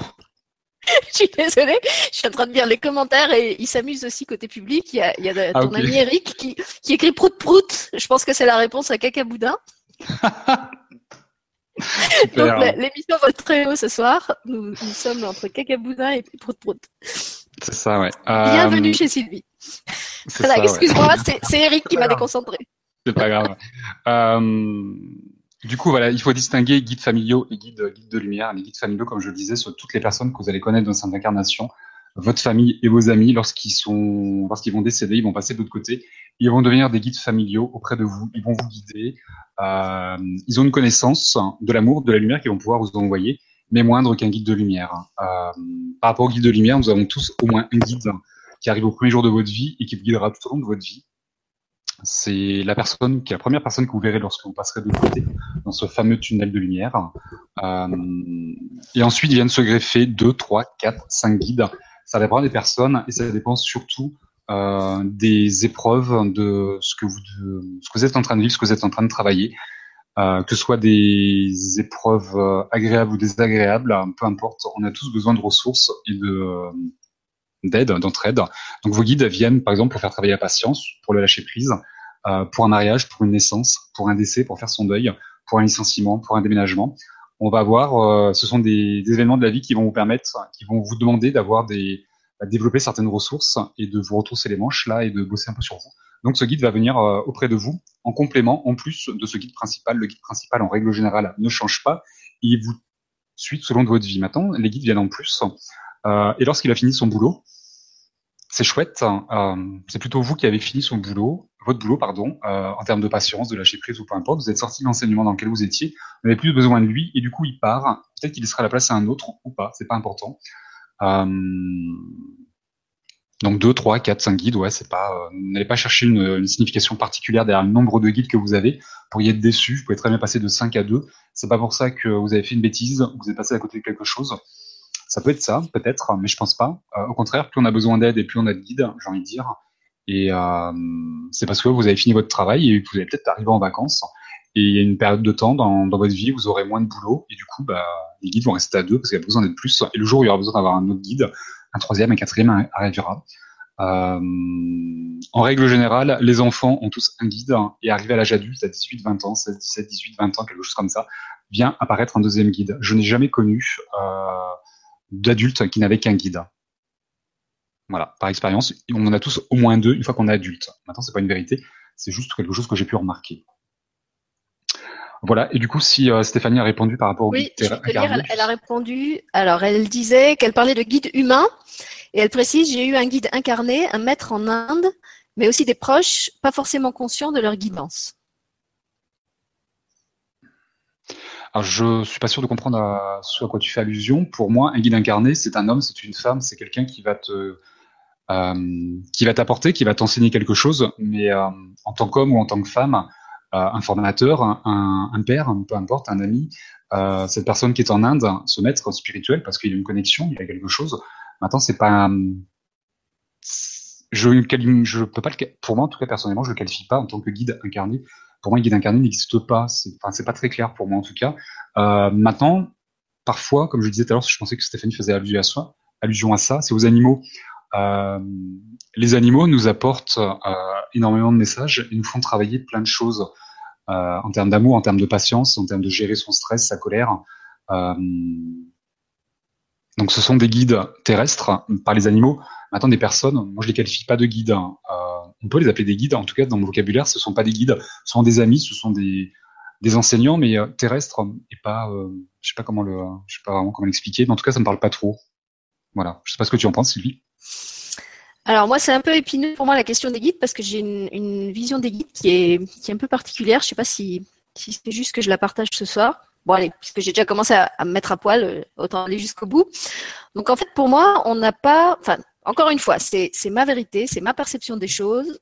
Euh, ça se prétend pas du tout être une, une vérité absolue. C'est comme ça que, voilà, au point où j'en suis aujourd'hui, c'est comme ça que moi je vois cette histoire de guide. Pour moi, les guides sont pas des, des êtres extérieurs à nous, ce sont des parts de nous, euh, parce que de toute façon, tout l'univers est en nous et que on, a la, capa la capacité de se relier à n'importe quelle partie de l'univers, puisque justement tout, est interconnecté. Donc en fait, quand quelquefois, par exemple, moi je dois poser, je pose une question et je ne sais pas à qui je dois aller la poser. Je ne sais pas si je dois demander aux anges, si je dois demander aux archanges, euh, à lui. Donc en fait, je reprends l'image du standard téléphonique. Moi, j'envoie mon appel et je laisse l'univers me répondre par la voix du guide qui va estimer le plus spécialiste de la question, le plus adapté. Quelquefois, je vais même pas savoir qui c'est le guide. Je vais pas savoir si c'est un archange, si c'est un ange, si c'est un animal. Je vais juste avoir la réponse. Et quelquefois, en fait, je vais me retrouver en contact avec euh, une présence ou, une, un, je sais pas, un, personnage de l'histoire euh, qui est maintenant devenu un maître euh, que je connais pas du tout, ou je vais même être obligée d'aller faire une, recherche après sur Google pour vérifier que la personne vers qui on, m'a envoyé c'est bien quelqu'un qui existe. Mais voilà, moi j'ai pas de à ma connaissance, en tout cas, je n'ai pas de guide attitré. Quand je, me pose une de mes questions, je m'adresse à la source et la source me répond par le biais du messager ou du spécialiste de la question qu'elle décide de m'envoyer. Voilà, c'est ma façon de fonctionner. Donc, pour moi, en fait, il n'y a pas un guide attitré ou, deux ou dix ou mille, euh, parce que de toute façon, c'est comme un, réservoir qui est disponible à volonté. Après, on a des affinités vibratoires, je pense, avec certaines euh, hiérarchies ou certaines euh, catégories d'êtres ou, certains personnages. Et comme je le disais, comme l'univers va toujours nous répondre dans la langue et avec les mots les symboliques qui peuvent le mieux nous parler, euh, ben, elle va aller chercher justement la personne qui répond le mieux à ça. Si, euh, par exemple, dans une de mes, anciennes incarnations, euh, j'ai travaillé ou j'ai été incarnée dans la civilisation égyptienne, ben, il se peut très bien qu'on m'envoie aller rencontrer quelqu'un de là-bas parce que c'est un, une, vibration, une gamme de fréquences que j'ai en moi et ça sera plus facile pour moi de décoder l'information si elle m'est transmise par quelqu'un qui parle la même gamme de fréquences que moi. Voilà, moi je le perçois comme ça. En fait, on montre toujours que mon être, c'est comme, euh, j'ai déjà dit dans plusieurs émissions, comme une tour à plusieurs étages, et que mon esprit est un ascenseur qui voyage d'un état à l'autre d'un état d'un étage à l'autre. Et donc quand j'ai besoin d'une réponse, ben en fait je prends l'ascenseur et l'ascenseur m'emmène à l'étage où je dois aller, à l'étage des archanges, à l'étage de ceci, à l'étage de cela. Quelquefois je connais même pas le numéro de l'étage. On me donne simplement la, réponse que j'ai besoin d'aller chercher. Voilà, c'est ma façon de faire. Mais encore une fois, c'est pas orthodoxe, c'est juste basé sur, sur ma pratique, ça, ça ne se repose sur aucun livre. Euh, c'est comme ça que je fais, c'est comme ça que l'univers me répond. Mais je ne suis pas euh, médium professionnel. Mais c'est juste, hein, ta, réponse, et, euh, elle vient pas en contradiction de la mienne. Nous, on, on n'est pas là pour être en contradiction les uns avec les autres, bien au contraire. C'est pour avoir des éclairages différents et complémentaires. Et je vais reprendre euh, ce que tu dis, Sylvie, c'est très très juste. Un guide, alors on a tous des guides attitrés, c'est au moins un en tout cas. Euh, les guides secondaires parfois vont s'occuper de, de, plusieurs personnes en même temps. Maintenant, votre guide principal s'occupera que de vous. Symboliquement, c'est ça. Tout comme les archanges vont pouvoir se diviser, comme euh, les maîtres ascensionnés, comme Jésus, comme Marie, comme tant d'autres, vont pouvoir se diviser, s'occuper de plein de personnes en même temps. Jésus n'est pas le, titre, le guide attitré de quelqu'un. Maintenant, un guide de lumière, celui qui est principal, ce que je qualifie de guide principal, est attitré à son protégé. On a tous un lien d'âme avec ce guide principal, qui est en règle générale âme sœur ou âme jumelle, euh, ou en tout cas de la même famille d'âme. On a tous des incarnations, euh, des vies antérieures communes avec ce guide. Euh, c'est pour ça qu'il nous guide et qu'il, au-delà de nous guider dans cette incarnation, il nous a guidés déjà dans les incarnations précédentes et on a partagé tellement de choses qu'il y a un amour qui nous unit, une énergie qui est commune, hein, qui fait qu'il y a une, euh, une, vibration qui est particulière. Et c'est ce qui fait qu'effectivement, ce guide de lumière, euh, c'est également une partie de soi. Nous sommes des boules d'énergie, des boules de lumière, des boules d'amour. Euh, tout comme nos guides, on est la seule particularité, c'est qu'aujourd'hui nous sommes dans une enveloppe de matière, dans un corps physique, un véhicule, notre corps terrestre. Maintenant, lorsqu'on va se désincarner, on va devenir comme une âme, une boule d'énergie, et symboliquement, c'est une partie de vous-même. On a partagé tellement de choses. Alors tout ça, c'est voilé à la naissance lorsqu'on arrive sur Terre. On a, partagé tellement de choses ensemble que symboliquement, oui, effectivement, c'est une partie de toi-même, ton guide. Euh, et j'aime beaucoup ton ta métaphore sur le sur le sur le standard. Je conseille à tous, le petit David que je suis va vous donner un conseil. Alors, si vous avez des demandes à faire, adressez-vous à l'univers en entier, aux archanges, aux guides, aux maîtres ascensionnés, à votre famille, aux défunts qui sont de l'autre côté, pardon, euh, ratissez large et la magie de la médiumnité va faire que euh, le message que vous allez envoyer, vous allez envoyer à tout le monde et uniquement celui qui va être capable de le recevoir et de vous aider, c'est lui qui va le recevoir. Donc euh, voilà, il n'y a pas de, vous limitez pas dans vos demandes, demandez un maximum de personnes. Moi j'ai une liste qui est assez longue, j'ai une tartine de, personnes que j'invoque, que j'appelle par affinité, par amour et parce que je travaille avec eux. Et, et voilà, je demande à tout le monde pourquoi se limiter à une personne. Alors je pense solliciter 10, 20 ou 30 ou 50 peu importe, choisissez euh, par affinité, parce que les archanges, par les maîtres, par, euh, parce que vous ressentez, ce qui vient de votre cœur, euh, et laissez-vous guider. Merci David. Merci à toi. Alors, je retourne Merci à Stéphanie. Merci Stéphanie. D'ailleurs, elle a réagi à nouveau. Elle dit Je suis d'accord. À un moment donné, on n'a plus besoin de guide car ensuite, seule notre relation émetteur-récepteur avec l'univers suffit c'est mon cas. Ben voilà, moi j'ai basculé directement là-dedans en fait. comme j'avais raconté, je crois, dans une autre émission. Moi, je, suis arrivée d'un milieu où de toute façon, je connaissais rien à la spiritualité, donc je connaissais pas les guides, je connaissais pas les anges. J'avais grandi dans un milieu totalement athée. Et après, quand j'ai basculé là-dedans, ben, comme d'habitude, j'ai fait simple. J'ai dit bon ben, puisqu'on dit qu'il vaut mieux s'adresser au bon Dieu qu'à ses saints, je m'adresse à la source. comme dans la source, il y a tout. Elle m'enverra directement la personne qu'il faut. Et effectivement, l'avantage de faire comme ça, c'est que quelquefois, elle m'envoie la réponse par quelqu'un que, comme je disais, que je connais même pas. Euh, il faudrait que je retrouve un, un exemple concret. Je sais qu'une fois, euh, la, la, réponse, euh, elle m'a été donnée par je sais plus quelle divinité ou personnage de l'histoire euh, dont j'avais jamais entendu le nom. il a fallu que j'aille faire une recherche sur Google pour vérifier qu'il y avait bien euh, une divinité ou un personnage qui portait ce nom-là, euh, qui avait telle et telle fonction, et, corroborer en fait ce qui m'avait été dit pour me rassurer aussi sur le fait que c'était pas une réponse de mon imaginaire toujours délirant. Donc l'avantage de, comme dit David, de ratisser large, c'est que dans le large, vous pouvez être amené à contacter un guide que votre mental n'aurait pas pensé à contacter parce qu'il le connaît pas ou parce qu'il n'a pas forcément euh, d'affinité avec lui. Euh, euh, voilà, faut pas oublier que le mental, c'est quand même le tout petit morceau de l'entonnoir, mais que votre conscience universelle au-dessus, elle, est, elle est infiniment plus grande que tout ça. Donc euh, autant, autant faire confiance au grand moi qu'au petit, quoi. Alors, je vais essayer de remonter notre fil de questions. Plein de questions sur les flammes jumelles, mais je ne veux pas commencer à prendre celle-là tout de suite, donc je vais continuer avec autre chose. Alors, une question de notre ami Eric. non, non, pas lui. Pas lui. non, mais pour une fois qu'il dit un truc sérieux, on, va, ah, bon, lui la parole. alors, l'écriture inspirée peut-elle se manifester d'une autre façon euh, Par un clavier d'ordi, par exemple? Donc, autrement qu'à la main, je pense qu'il veut dire. J'aime beaucoup. oui, ça peut arriver. Euh,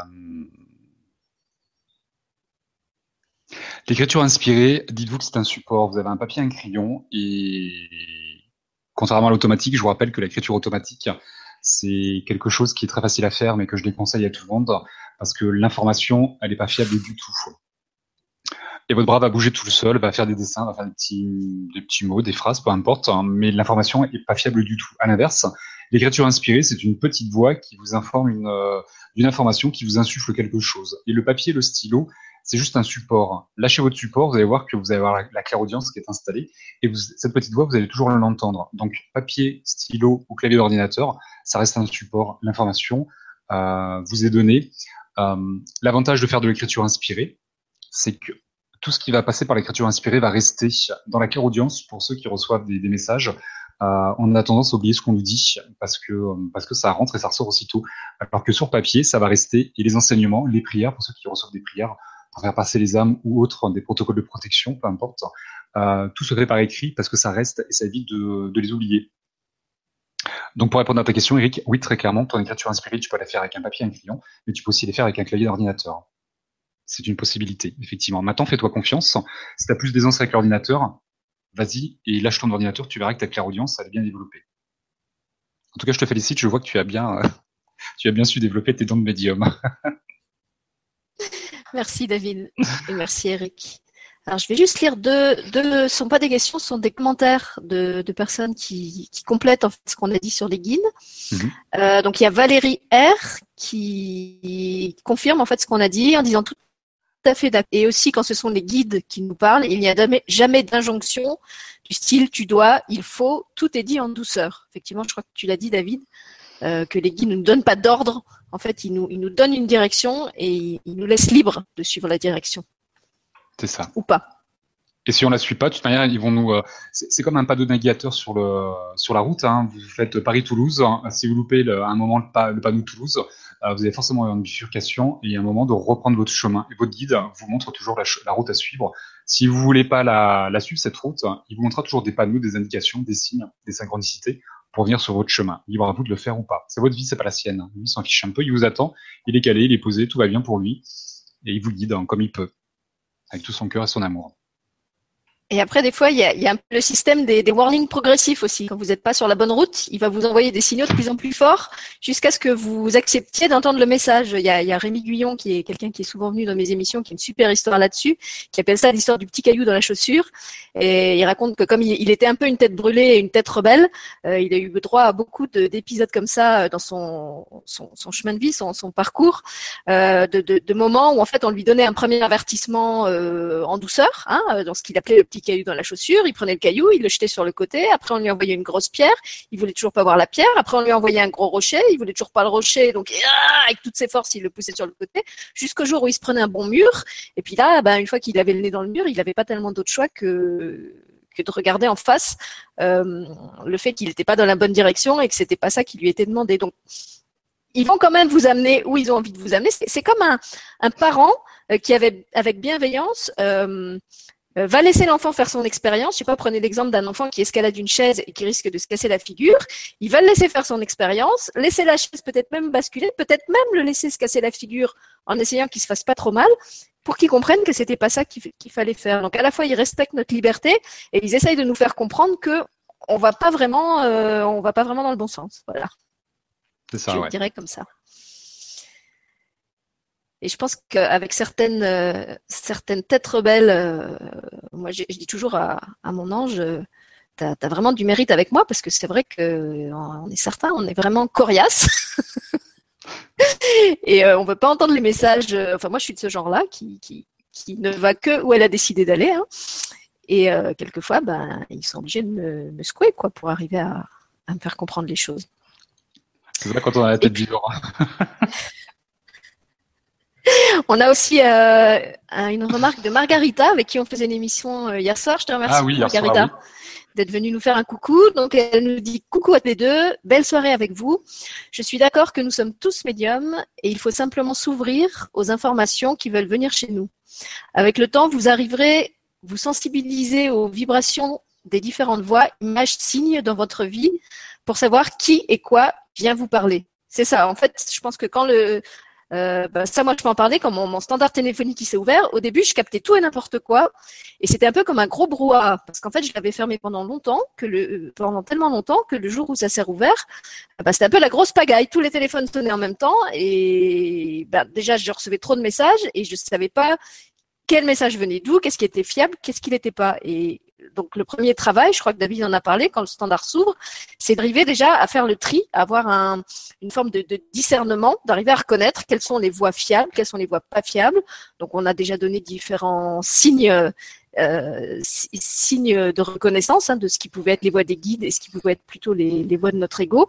Et après voilà, c'est comme un, c'est comme tout, ça, ça vient avec la pratique, ça vient avec l'expérience. Euh, euh, mais encore une fois, moi je pars du principe que même si on se trompe ou si on croit qu'on se trompe, euh, ou si la personne pour qui on fait la guidance nous dit qu'on se trompe, de toute façon, toute information qui a été reçue et donnée euh, a été transmise à la personne exactement dans la façon dont elle devait la recevoir, y compris si c'était entre guillemets faux. Bah, comme, dans l'exemple que j'ai donné avec l'histoire de ma mort qui était fausse, c'est parce que à ce moment-là, j'avais besoin que euh, l'information m'arrive sous cette forme-là pour quelque chose qui devait m'arriver après. Ouais, de toute manière, il faut toujours se laisser le temps de comprendre l'information qu'on reçoit euh, et de pas en tirer une conclusion trop hâtive. Euh, il y a beaucoup de symbolique, il y a beaucoup de métaphores. La notion de temps chez les guides est totalement différente de chez nous. Et des fois, ils vont vous dire euh, demain il va t'arriver ça, mais demain c'est pas demain jeudi 1er juin, c'est demain, c'est bientôt, c'est bientôt, ça va arriver. Moi un jour, mes guides m'ont dit c'est imminent, David. Chouette, super, ça a mis deux mois l'imminence. Paye ton imminence, quoi. Deux mois, mais c'est pas ça pour moi l'imminence. c'est tout ce qui est question de temps. En fait, ils vous envoient des messages euh, d'une manière et nous on le reçoit d'une autre manière parce qu'on a nos attentes, on a nos rêves, on a nos envies, nos filtres, nos blessures, qui fait qu'on n'entend pas tout euh, bah, comme eux nous l'envoient c'est là où il y a parfois une dissonance entre ce qu'on peut recevoir et surtout ce qu'on peut comprendre. C'est notre compréhension un peu qui est euh, qui va un peu fausser ou, euh, ou changer ou euh, notre impatience, notre ego, notre mental par nos envies, nos attentes. Euh, c'est extrêmement compliqué de recevoir pour soi hein, dans une guidance, euh, peu importe le canal qu'on va utiliser, peu importe le degré de médiumnité qu'on va développer, parce qu'on a nos peurs, nos envies, nos filtres, nos attentes. Euh, moi, je trouve ça assez compliqué de recevoir pour soi. C'est là où il faut, faut pas avoir d'attente, il faut il faut prendre le temps de comprendre ce que vous recevez et ça arrive, c'est super, ça n'arrive pas, c'est super aussi. Voilà. Le temps vous dira de toute manière si vous avez raison, si vous avez tort. Après, vous pouvez demander des, des, confirmations. Moi, quelquefois, quand je suis pas sûre d'avoir bien compris, euh, je demande une validation. Donc, soit un deuxième signe. Euh, moi, pour moi, ce qui se passe maintenant, c'est que j'ai aussi des, des ressentis. C'est-à-dire que je peux tester avec mon, corps. C'était une capacité que j'avais pas avant. Ouais, ni oui ni non. Donc, je, prends une information que j'ai reçue et je demande à mon corps. Euh, euh, bah, comment tu réagis à ça? Et en fait, si mon champ d'énergie s'expande, c'est que mon corps dit oui, et s'il se rétracte, c'est qu'il dit non. Donc ça, me, permet d'avoir une sorte de, de deuxième test euh, pour pour vérifier que c'est pas juste une, construction de, mon mental. Euh, bah après, vous pouvez demander une autre confirmation sous, une autre forme. Vous pouvez demander un autre signe euh, qui confirme le premier, donc à nouveau, soit à travers des chiffres, soit à travers euh, ce que vous voulez. Euh, après, il faut pas non plus en abuser, parce que c'est comme un, tirage d'oracle. Si vous tirez euh, dix cartes les unes après les autres en posant la même question, bah, à force d'avoir dix cartes, elles vont se contredire, et ça voudra plus rire. À un moment, il y a aussi votre part de, foi et de confiance, je pense, qui, est demandée. Et, et, faire confiance, justement, ça veut dire ne pas demander dix fois euh, une validation. Complètement, c'est exactement ça. Et euh, il y a des gens qui vont, comme tu disais, sur des cartes, sur des, euh, en allant voir des, en allant voir des médiums, des voyants, peu importe, ils vont poser toujours la même question, toujours la même question, parce que leur mental a besoin d'être rassuré. Et euh, c'est quelque chose d'inlassable. Ils ont toujours besoin d'alimenter ça, d'alimenter leur mental, leur ego, de les rassurer. Et en fait, au bout d'un moment, la guidance, elle s'arrête parce que c'est bon, je t'ai déjà répondu. Si tu l'entends pas, comment je vais faire pour pour te pour te rassurer quoi? C'est pas pas possible.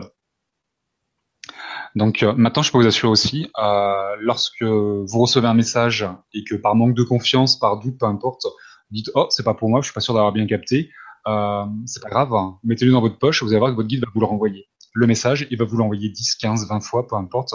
Lui, il est patient, il a de la force, il a que ça à faire entre guillemets. Leur cœur de le travail, c'est de nous aimer, de nous accompagner, de nous éclairer. Euh, il passe le plus clair de son temps auprès de nous, tout le temps auprès de nous à nous envoyer des messages. Donc si le premier vous l'avez pas envoyé, vous l'avez pas vu, vous l'avez pas compris, il va vous le renvoyer et sous une autre forme. C'est de la pédagogie, hein. C'est euh, t'as pas compris, David? C'est pas grave, je te l'envoyer mais sous une autre forme. T'as pas entendu, je vais te le montrer. T'as pas entendu, t'as pas vu, bah tiens, tu vas le ressentir. Ah, bah tiens, ça va passer par une amie, ça va passer par une vidéo. Les signes se répètent. Voilà. Donc soyez attentifs aussi. Et euh, les synchronicités, elles se décryptent avec le cœur et pas avec la tête. Pour moi, en tout cas. Ce que je peux dire aussi, c'est que, euh, alors moi, ça m'arrive de recevoir des, messages pour les gens que j'hésite à leur dire parce que je ne sais pas si à ce moment-là, ils sont euh, en capacité de le recevoir. Bon, quelque part, à mon avis, c'est déjà faux parce que forcément, si je le reçois, c'est que ça doit être possible pour cette personne de le recevoir. Mais quand, donc, je doute euh, ou je me sens pas capable de délivrer le message à la personne. Donc déjà, je me donne la liberté. Je sais qu'une fois, c'est une expérience que j'ai racontée à, à, David. J'étais dans un train et je reçois un message pour le gars qui était assis à côté de moi dans le train, que je connaissais ni d'Ève ni d'Adam, qui était un message très personnel. Et là, franchement, euh, bah, j'ai dit à, enfin, appelez-les les guides ou l'univers ou la personne qui m'a envoyé ce message. Puis désolé, mais moi, je me sens pas cap euh, de transmettre ce que vous dites euh, à cette personne-là. Euh, c'est trop. Pour moi, c'est trop. C'est trop difficile. Euh, en plus, c'était tout au début où, où, où, je maîtrisais pas bien le standard et où j'étais même pas sûre que ce que je captais est juste. Donc, j'avais aussi une espèce de, déontologie par rapport à ça, de pas commencer à dire n'importe quoi à n'importe qui au nom d'une prétendue médiumnité, donc que j'étais même pas sûre d'avoir. Et donc, ce que j'ai fait, c'est que j'ai demandé que le message lui arrive, mais d'une autre façon. Je lui ai dit arrangez-vous, trouvez une autre personne que moi, envoyez-lui sous une autre forme. Je comprends que vous voudrez que je passe le message, mais euh, je peux pas. Aujourd'hui, je peux pas. Et puis, ce qui m'est arrivé dans d'autres cas, euh, c'est que je recevais donc aussi des, des, choses que je sentais devoir dire à certaines personnes et que j'avais pas le courage de leur dire sur le moment. Et puis, en fait, en le temps, euh, se présenter l'occasion où je sentais que c'était le bon moment pour lui dire, parce que la personne d'elle-même, euh, plusieurs jours plus tard, ou même quelquefois plusieurs mois plus tard, se mettait à aborder le sujet euh, et à ce moment-là, ça me faisait comme un tilt de rappel qui me disait Ah, mais rappelle-toi, à ce moment-là, tu avais reçu cette info pour elle que tu n'as pas osé lui donner. Et ben maintenant, c'est le moment, donne-lui.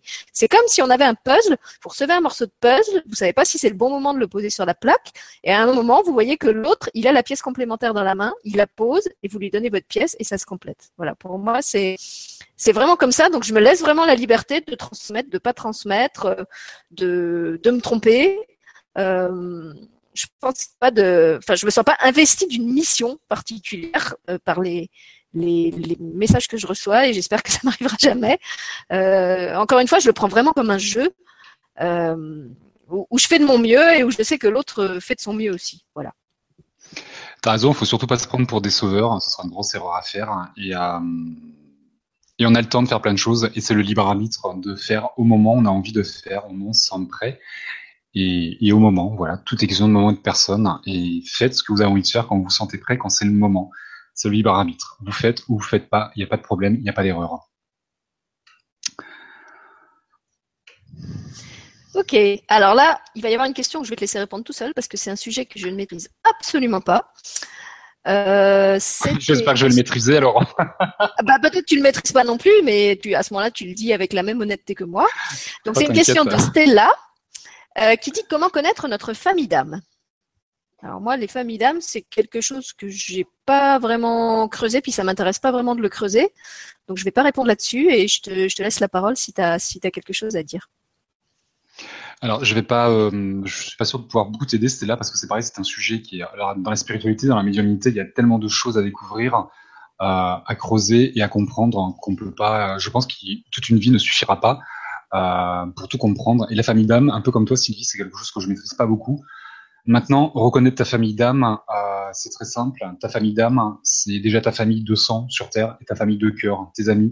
Ta famille d'âme, de l'autre côté, euh, la famille d'âme, en fait, elle se constitue dans le temps en fonction de toutes les incarnations qu'on a pu vivre, tout comme les âmes sœurs. C'est au fil des incarnations qu'on va tisser des liens énergétiques et vibratoires, qui fait qu'il va y avoir une résonance, une similitude, une concordance, euh, qui fait qu'il va y avoir une entraide. Dans la famille d'âme, lorsqu'il y en a un qui évolue au niveau de l'âme, il va faire évoluer les autres on est tous reliés, on va parler d'unité à nouveau. Euh, Lorsqu'il y en a un qui évolue dans sa famille, il va faire évoluer tout le monde. Euh, du coup, pour les reconnaître sur Terre, c'est ta famille de cœur, bien évidemment, c'est ta famille d'âme, et aussi tes amis, ta famille de cœur. Symboliquement, ça va être ça. Tout ce qui se trouve de l'autre côté est, très souvent représenté sur Terre dans une forme différente. La famille d'âme, tu peux la présenter par la famille que tu vas te constituer toi, naturellement, et par tes amis, par tes affinités euh, amicales, vibratoires, énergétiques, et sur Terre, et de l'autre côté. On, on pourrait la symboliser comme ça. En tout cas, c'est ma compréhension que j'en ai aujourd'hui. Elle est peut-être pas complète, en tout cas. C'est même certainement, euh, certainement le cas. Il y a des gens qui disent qu'il y a 7, 9, 12 familles d'âmes, je sais pas trop. Moi, ça me parle pas, ça me parle pas, et dans mon moment présent, en tout cas, je me suis pas vraiment penché. Peut-être qu'un jour, je me pencherai un peu plus sur la question, mais pas pour le moment, en tout cas. Voilà, moi c'est pareil, c'est pas quelque chose qui me donne envie de m'y intéresser parce que pour moi, dans cette histoire de famille d'âme, il y a à nouveau l'idée de vouloir rentrer dans une boîte, de vouloir à nouveau établir des hiérarchies, des classifications. Donc je comprends hein, qu'il y ait des gens qui, qui aient besoin de ça et, je respecte totalement ça.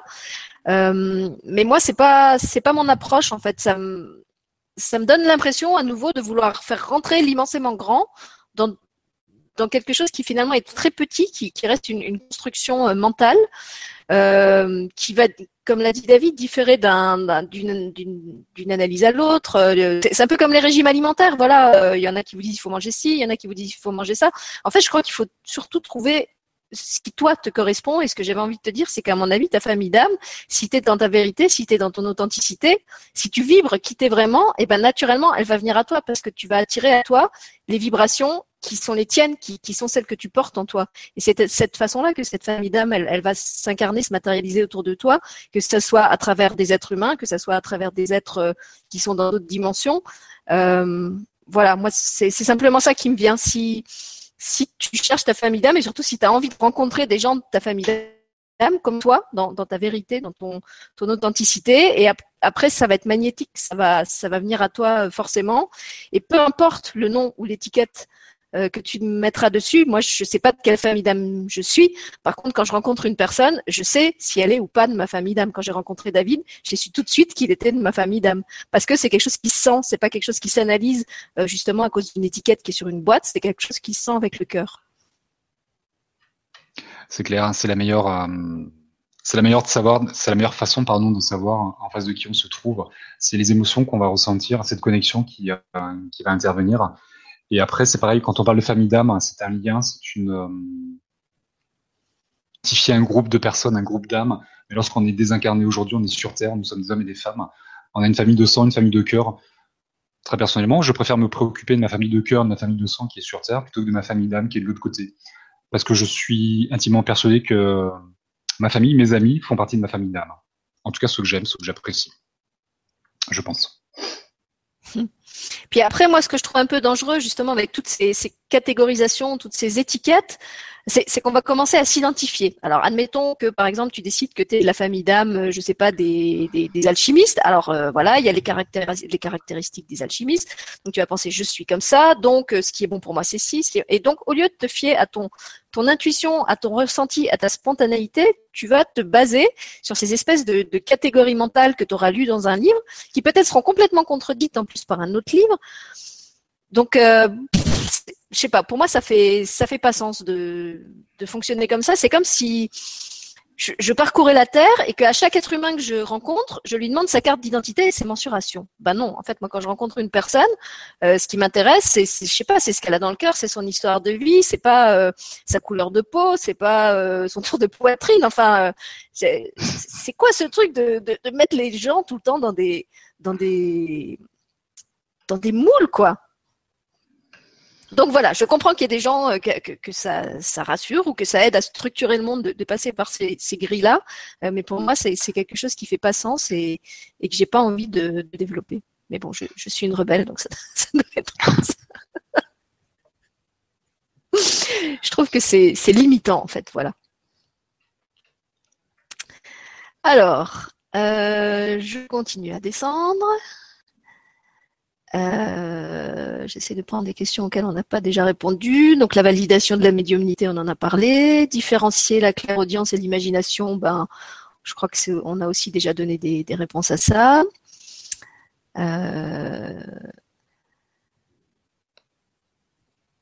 alors, une autre question de Stéphanie qui dit Est-ce qu'on peut changer de guide ah bah non, non, en fait, je, je crois que j'ai déjà lu. Et peut-on en avoir incarné et désincarné Donc ça, on a répondu. Euh, ok. Après, il y a toutes les questions sur les flammes jumelles, mais là, il faudrait presque faire une, faire une émission spéciale. Euh, Après, tu, peux très bien poser une question sur les flammes jumelles, hein, si tu as ça. Oui, mais justement, à ce moment-là, je préférais les regrouper pour pas qu'on on ah, saute sans arrêt d'un sujet à un autre. Tu vois, c'est pour ça que j'essaye de les garder toutes euh, ou pour une autre émission ou pour la fin. C'est vous qui voyez. je vais voir s'il y a plus d'autres questions. Euh, garde-t-on un guide pour la vie? Ça, je crois que tu as répondu aussi déjà. Oui, c'est le guide principal, oui, qui arrive, euh, qui nous suit du premier jour au dernier jour. Qui sera, en règle générale, celui-là ne change pas. Ah, une question. Alors là, moi, j'ai, j'ai pas de réponse. Chez toi, si tu, je sais pas si toi tu vas pouvoir répondre. Une question de Thibaut. Je vais essayer de la retrouver, elle a sauté. Qui demandait avez-vous des informations sur la transition? Alors, je sais pas ce qu'il appelle la transition. Si c'est le passage en, en cinquième dimension. Euh, il donne pas plus de. Voilà, c'est Thibaut qui dit bonsoir. Auriez-vous quelques précisions sur la transition? Donc Thibaut, si tu es là, peut-être tu peux nous préciser ce que tu appelles la transition. Euh, moi, j'interprète que c'est le passage en 5D. Je sais pas, David, comment toi tu, tu le comprends Je pense que Thibaut fait allusion à ça et on va partir du principe qu'il fait allusion au... à cette transition, au passage de la Terre en cinquième dimension. Voilà. Alors, les informations que j'ai pu euh, recevoir, que j'ai pu comprendre euh, aujourd'hui, euh, la Terre est, a déjà commencé son ascension vers la cinquième dimension, qui est une dimension d'amour inconditionnel et universel. Elle va passer par la quatrième dimension, qui est une dimension transitoire, qui est un palier. C'est, imaginez-la comme une porte, comme un tunnel, cette quatrième dimension, qui va permettre à la Terre euh, d'accéder à cette cinquième dimension. La Terre va rester dans la quatrième dimension. Je ne sais pas combien de temps, j'ai pas de notion de temps. Tout dépendra de l'évolution de, la planète et des hommes qui seront dessus. Euh, je suis pas sûr que nous voyons ce, passage. Euh, peut-être la quatrième dimension, cinquième dimension, ça m'étonnerait. Peut-être nos petits enfants, je sais pas trop. Tout dépendra de comment euh, va évoluer dans cette transition. Euh, donc la quatrième dimension est une dimension euh, voilà qui va être comme une porte, comme un tunnel, une transition. Et il faut pour la représenter parce que je me suis un petit peu intéressé à comment c'est la représenter bah nous avec nos yeux et notre mental terrestre. prenez un écran de télé. Aujourd'hui, on a des écrans de télé, c'est la hauteur et la largeur qui nous donne un écran de télévision en 2D. On va rajouter la troisième dimension qui est une dimension de profondeur. Parce que nous, aujourd'hui, on représente euh, les hommes et les femmes que nous sommes, tout ce qui est sur Terre est représenté en 3D, hauteur, euh, hauteur, largeur et profondeur. Et la télévision, on est en train de faire la même chose, on est en train de créer une troisième dimension par ces lunettes des écrans 3D. Il faudrait rajouter une quatrième dimension dans cet écran de télé. Maintenant, quelle dimension y mettre C'est une dimension aujourd'hui qui n'existe pas dans la troisième dimension. Comment se l'imaginer Comment se la visualiser C'est l'espace-temps qui va être différent. Maintenant, dans la matière, si je devais matérialiser cette quatrième dimension sur un écran de télé, mon cerveau, ma petite tête, est incapable de l'imaginer. Voilà. Donc la cinquième dimension, vous allez avoir une cinquième dimension à rajouter sur cet écran de télé. Donc maintenant, matériellement, comment se le représenter Je sais pas trop. En tout cas, pour moi, c'est, je reçois pas cette information. Mon cerveau est pas en train de, n'est pas capable aujourd'hui de matérialiser cette quatrième dimension et cette cinquième dimension si je prends toujours mon écran de télévision. Cette cinquième dimension, euh, je le disais, c'est une dimension d'amour inconditionnel et universel. Et la grosse particularité de cette euh, de cette dimension, c'est que nous allons vivre, euh, il y aura plus de, le corps de matière va être différent, ce sera plus le corps émotionnel qui va, euh, qui va être présent, et on aura cette faculté de tout l'espace-temps n'existera plus, on va se déplacer à la vitesse de la pensée.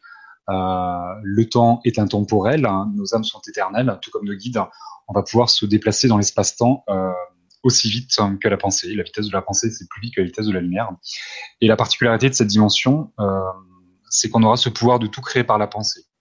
C'est-à-dire que là, si je pense à un éléphant rose, un éléphant rose apparaît dans mon bureau. Ah oui, je le vois là. Attends, il est sur ta table de Voilà, c'est voilà, c'est exactement ça. Et fais gaffe, il est en train de la piétiner. Hein. Faut que j'arrête de penser. des pensées il faut surtout que tu canalises ta pensée. C'est ça. Mais c'est exactement ça. Et c'est là où tu fais bien d'intervenir parce que c'est là où j'en viens. Donc effectivement, si je pense à un éléphant rose, je vais créer cet éléphant rose, je vais le matérialiser par ma pensée. Donc bien évidemment, je vais matérialiser toutes mes pensées, les bonnes et les moins bonnes, les pensées impures. C'est pour ça qu'on est en train de nous épurer. Euh, dans l'amour euh, inconditionnel universel, il n'y a pas de place à la colère, à la culpabilité, à la honte, à la, la jalousie, au mensonge, aux peurs, aux doutes. Tout ça, ça n'existe pas. Le l'ego devient le réceptacle de l'âme et la met en lumière.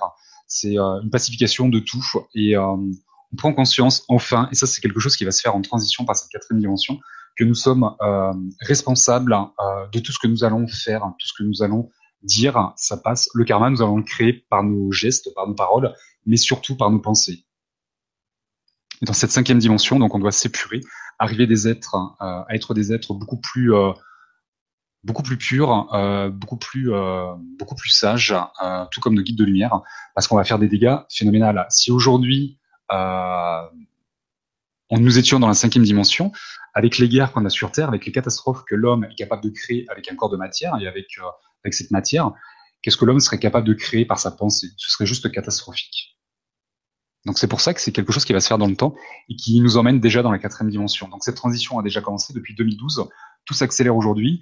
Euh, les âmes se bousculent au portillon pour venir s'incarner sur Terre en ce moment, malgré les, euh, les difficultés qu'on a nous à vivre nos incarnations.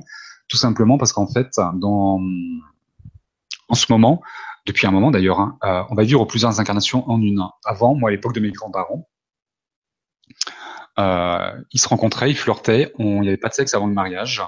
Il, euh, y avait qu'un, métier, il y avait qu'un mari et qu'une femme symboliquement, et on avait des enfants qu'avec une seule personne. Heureux, pas heureux, c'était rare le divorce, c'était rare qu'on change de travail, on vivait comme ça jusqu'à la fin de la vie.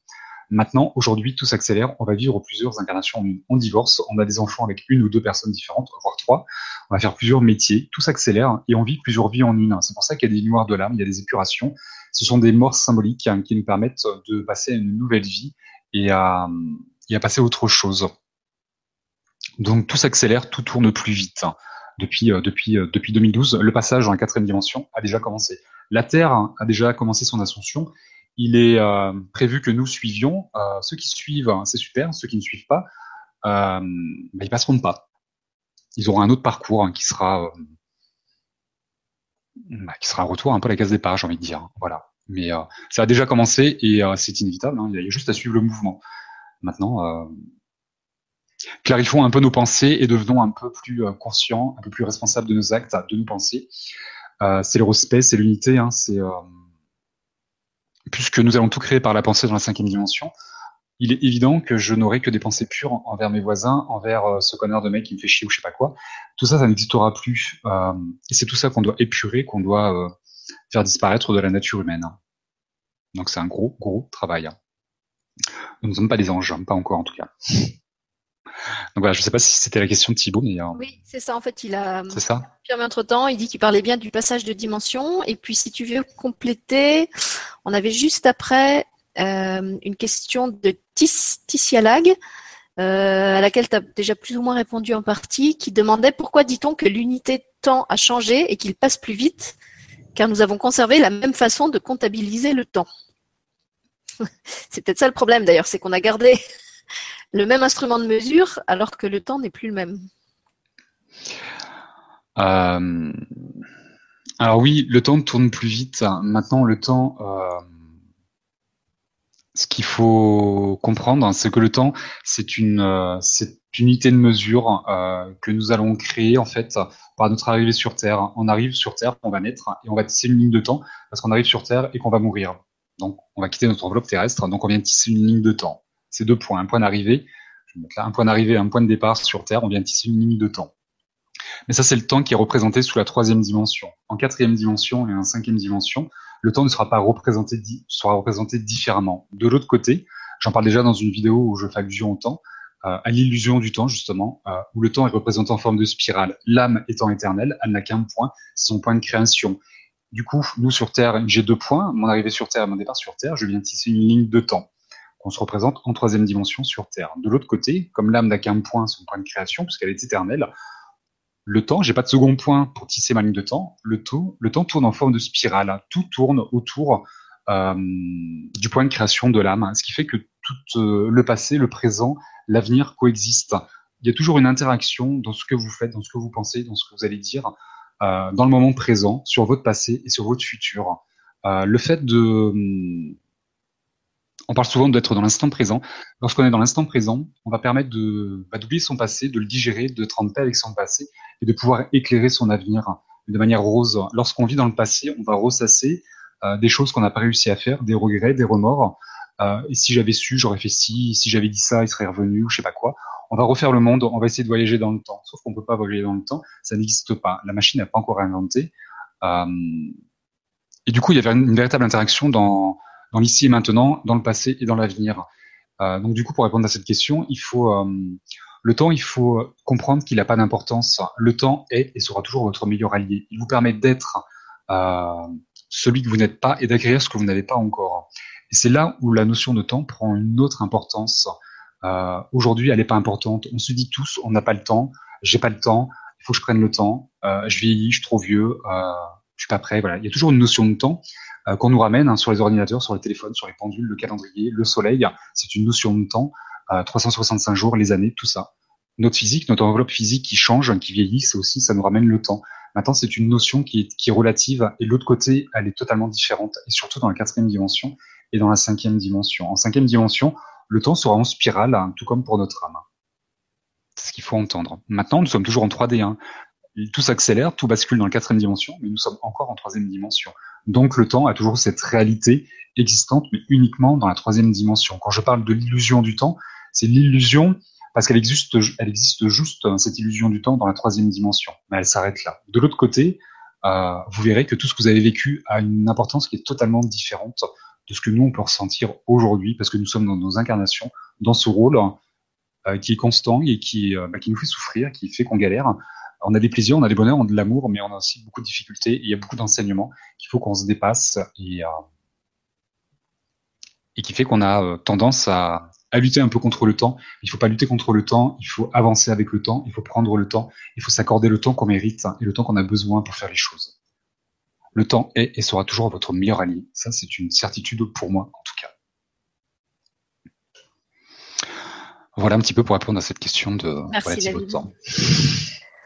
Euh, alors là, dis-moi, qu'est-ce que je J'avais beaucoup de choses qui me venaient en t'écoutant. Euh, alors, bah, un peu comme l'histoire des familles d'âmes, pour moi, la, la 5D, c'est une question que je me pose pas tellement parce que j'ai un moment de ma vie où je suis tellement dans le présent qu'en fait, euh, je m'en fiche complètement de, me dire est-ce que je suis dans la 3D, dans la 4D, dans la 5D. En fait, je suis là où je suis et je sais que je suis exactement où je dois être. Euh, ce que je constate, c'est qu'effectivement, j'ai un rapport au temps qui est de plus en plus différent, que je n'arrive presque plus rien programmer. C'est vraiment très très difficile pour moi maintenant quand on me demande à l'avance euh, de, prendre des engagements euh, loin dans le temps. Euh, même les émissions, c'est difficile pour moi de, les caler. et bah, pour compléter ce que David disait sur la, spirale du temps, j'ai envie de vous raconter une, expérience que j'ai faite récemment parce qu'en plus ça va comment dire corroborer ou, renforcer ce qu'on expliquait tout à l'heure sur le fait que quand on pose une question à l'univers, il nous répond en envoyant le messager qui correspond à notre demande, euh, mais pas forcément celui qu'on avait imaginé. Donc il n'y a pas très longtemps, j'ai fait un stage de chamanisme. Euh, et au cours de ce stage, donc on devait se, se connecter à des, des, esprits animaux. Et puis, euh, alors je sais plus quel était l'exercice. Euh, en tout cas, moi, je pars avec la consigne qui m'avait été donnée. Je rencontre un animal qui était un aigle. Euh, sauf que cet aigle, en fait, au lieu de rester dans la, la sphère euh, de réalité où il était censé aller travailler, je le vois euh, traverser le, comment dire, il y, a, autour de la Terre, je vois comme une espèce de, voile, et je le vois qui, traverse ce voile comme un nuage de brume. Il, part dans les étoiles. Euh, et il m'emmène dans une constellation qui s'appelle la constellation de l'aigle. En fait, je savais même pas qu'il y avait une constellation qui s'appelait la constellation de l'aigle. C'est, comme je le disais, en allant plus tard sur Google que j'ai vérifié qu'il y avait bien une constellation de l'aigle. Et là, en fait, euh, cet aigle me montre que la, comment dire, la qualité de, de, de, cette, de cette dimension ou ce qu'elle peut aider à développer, c'est euh, la, la conscience multidimensionnelle. Et effectivement, je me rends compte que quand je suis là, je perçois plus du tout le temps et l'espace de façon linéaire, comme on a l'habitude de les percevoir chez nous, mais il, il me montre que cette, euh, cette lecture euh, de, 2D ou 3D du temps, c'est vraiment comme une, grille euh, d'analyse de la réalité qu'on a plaqué sur la réalité parce qu'on avait besoin de ça pour la comprendre. C'est un outil, mais qu'en fait c'est quelque chose de complètement euh, factice qui n'a aucune réalité. D'ailleurs, ça c'est maintenant euh, prouvé par la physique quantique, par, toutes les, recherches scientifiques. Et pour vous donner une image très concrète de, comment on perçoit la réalité de, depuis ce, ce, cette dimension-là, en fait, il me montre que ma conscience, c'est comme un, euh, comment on appelle ça, un, multiplex. Vous savez, ces espèces de grands, de grands complexes cinématographiques où vous avez plein de salles avec plein d'écrans et où il y a plein de films qui se passent sur plein d'écrans en même temps. Et il me dit voilà, en fait, ta conscience, ta vraie conscience, c'est ça. C'est comme un point central autour duquel il y a plein d'écrans. Sur tous ces écrans, il y a des films qui se déroulent. Ces films, c'est tes vies. Et en fait, il n'y a pas des vies antérieures, des vies futures, des vies ceci, des vies cela. Il y a plein de vies qui se déroulent en même temps.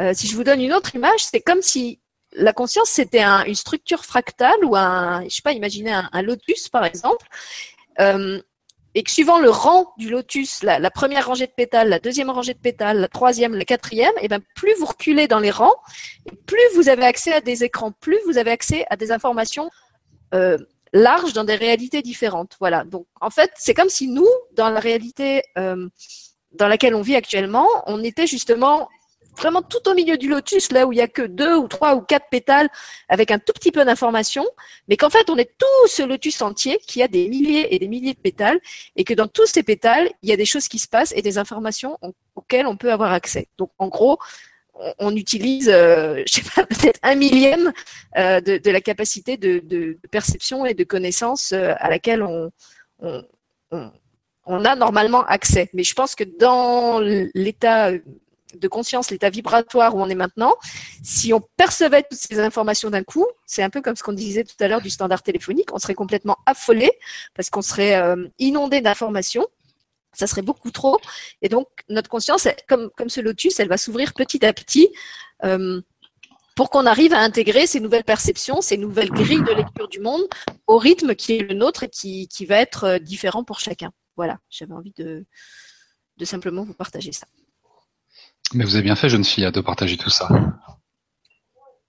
Oui, et alors justement aussi pour dire euh, que non seulement je ne savais pas que cette constellation de l'aigle existait, euh, et donc que la réponse allait m'arriver par cette voie-là, et puis euh, ben, comme je disais, à indiquer parce que l'instructeur, la, personne qui conduisait le stage, nous avait donné une consigne particulière où on devait rester dans un champ de réalité précis. Et au moment où j'ai vu justement mon aigle là qui qui fusait, c'est le cas de le dire, à travers les, les, étoiles, je me suis dit, mais non, en fait, je suis en train de ne pas respecter la consigne qu'il a donnée. Donc, est-ce que je dois respecter euh, l'exercice pour lequel je suis censée être là, ou est-ce que je fais confiance à mon intuition et à la réponse que l'univers m'envoie?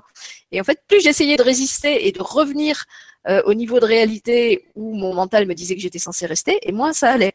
Et effectivement, après, quand j'ai partagé mon expérience euh, euh, avec le groupe, le, le, la personne qui conduisait le, le stage m'a dit que j'avais bien fait de, de m'écouter, qu'il fallait toujours s'écouter, euh, euh, que lui, bah, comme on l'a dit tout à l'heure des guides, lui donnait des, des pistes de recherche, mais qu'après rien n'interdisait d'aller essayer des sentiers balisés. C'était pas, euh, j'allais pas avoir une amende euh, si je respectais pas le, le, périmètre de sécurité, on va dire. voilà. Alors, je vois qu'il est déjà 22h30. Tu veux continuer encore? Ouais, vas-y, ouais, ouais. Euh... Alors après, il y a toutes les questions sur les flammes jumelles, donc je ne sais pas si tu veux qu'on commence à les prendre ou si tu, si tu veux qu'on les prenne dans une émission à part, parce que je crois qu'il y en aura quand même pas mal. tu peux déjà en prendre une ou deux, on va voir, euh, ça dépend. Que, je sais pas, je te fais confiance, c'est toi qui décides, c'est pas moi. Alors, bah, moi, les, flammes jumelles, je sentirais plutôt de les prendre dans une autre émission, parce que de toute façon, il va aussi y avoir d'autres émissions sur la chaîne relativement aux flammes jumelles, et ça éviterait que tout soit, soit mélangé. Je vais voir. Si vraiment il n'y a pas d'autres questions, euh, sur d'autres thèmes. Euh, si, bah tiens, en fait, voilà, il y en a une que j'ai envie d'aborder parce qu'on en a déjà parlé entre nous et je pense que c'est bien de le redire ce soir. C'est une question de Lily Rose qui nous parle à nouveau de ce fameux concept des flammes fuyantes et des flammes euh, éveillées. Donc Lily Rose nous dit la flamme dite fuyante vit-elle le phénomène de reconnaissance en décalage par rapport à la flamme dite éveillée la première, ou peut-elle ne rien ressentir jusqu'à la fusion si fusion il y a? Donc, pour moi, en fait, là, il y a, deux questions. Il y a la question des étapes euh, des flammes jumelles, qui est déjà tout un chapitre en soi. Et puis, il y a ce, fameux concept de la flamme euh, fuyante éveillée, runner chaser, enfin, peu, importe comment on appelle ça. Je sais que c'est quelque chose dont on a déjà parlé tous les deux, donc je ne sais pas si, si tu veux aborder ça ce soir. Oui, on va. Euh, je vais en parler un peu. comment? C'est Lily Rose le prénom, c'est ça? Lily Rose, oui.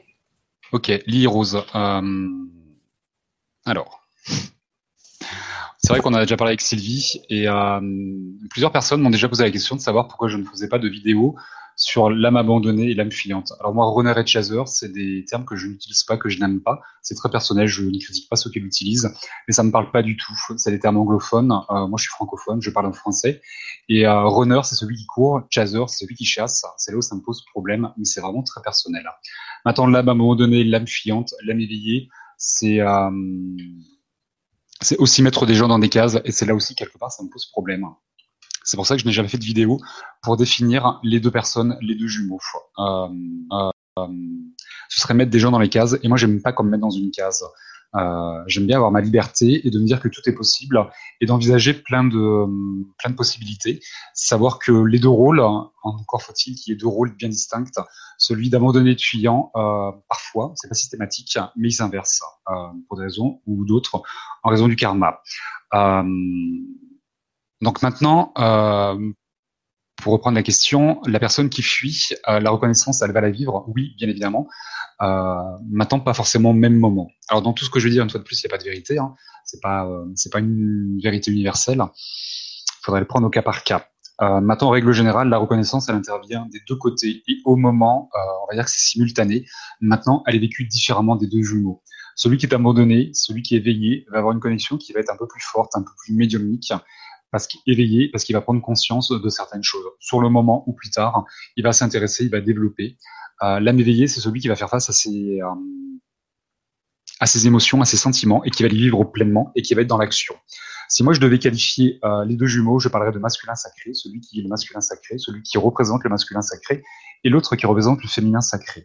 Donc l'âme éveillée, le chaser, on pourrait l'appeler le masculin sacré, c'est celui qui est dans l'action, celui qui veut faire, celui qui veut réussir, c'est la volonté, c'est tout ce qui va être dans l'action, le fait de faire des choses. Euh, et à l'inverse, le runner, l'âme fuyante, le féminin sacré, est celui qui est dans le, les qualités les plus passives de l'être humain, euh, le lâcher prise et le détachement, euh, la patience, qui va lui être capable de mettre de côté ses sentiments, de mettre tout ça dans sa poche et de le ressortir uniquement quand il est prêt, quand il est capable et quand il a envie d'y faire face. Donc la reconnaissance, elle interviendra, mais différemment. Euh, au-delà de toutes les différences que je viens de citer, c'est qu'on a aussi euh, tous une personnalité, des caractères, des vécus, des blessures, des filtres qui vont être différents, qui fait qu'on va tous vivre les choses différemment. Et dans, le couple de jumeaux, hein, quand je dis tous, euh, qui fait que euh, on n'a pas le même schéma de fonctionnement. Donc les deux jumeaux ne vont pas fonctionner de la même manière. Donc pour tout ça, bien évidemment, la reconnaissance, elle interviendra de manière différente, pas au même moment et pas de la même manière, pas de la même intensité. Maintenant, inévitablement, elle interviendra, puisque les deux jumeaux sont connectés, interconnectés par leurs énergies. À la base, c'est la même âme. Euh, donc tout ce que hum, l'un vit, l'autre va le vivre d'une manière différente, sur un autre plan, mais énergétiquement, symboliquement, il va revivre la même chose.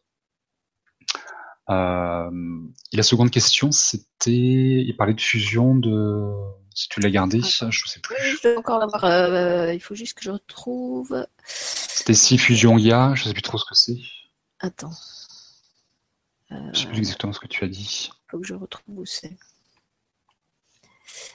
Tout, tout, tout, alors attends que je cherche la fusion, hein, pour moi une fois de plus dans la vérité, j'ai déjà dit dans la vidéo. Voilà, donc un, euh, ou peut-être ne rien ressentir, donc la, flamme fuyante, peut-elle ne rien ressentir jusqu'à la fusion, si fusion il y a? Ah ok. Euh, l'âme qui fuit, elle va forcément ressentir quelque chose. Maintenant, elle ne sera pas forcément capable de l'identifier. Et en tout cas, une chose est sûre, c'est qu'elle ne va pas l'identifier comme vous et elle n'y accordera pas la même importance.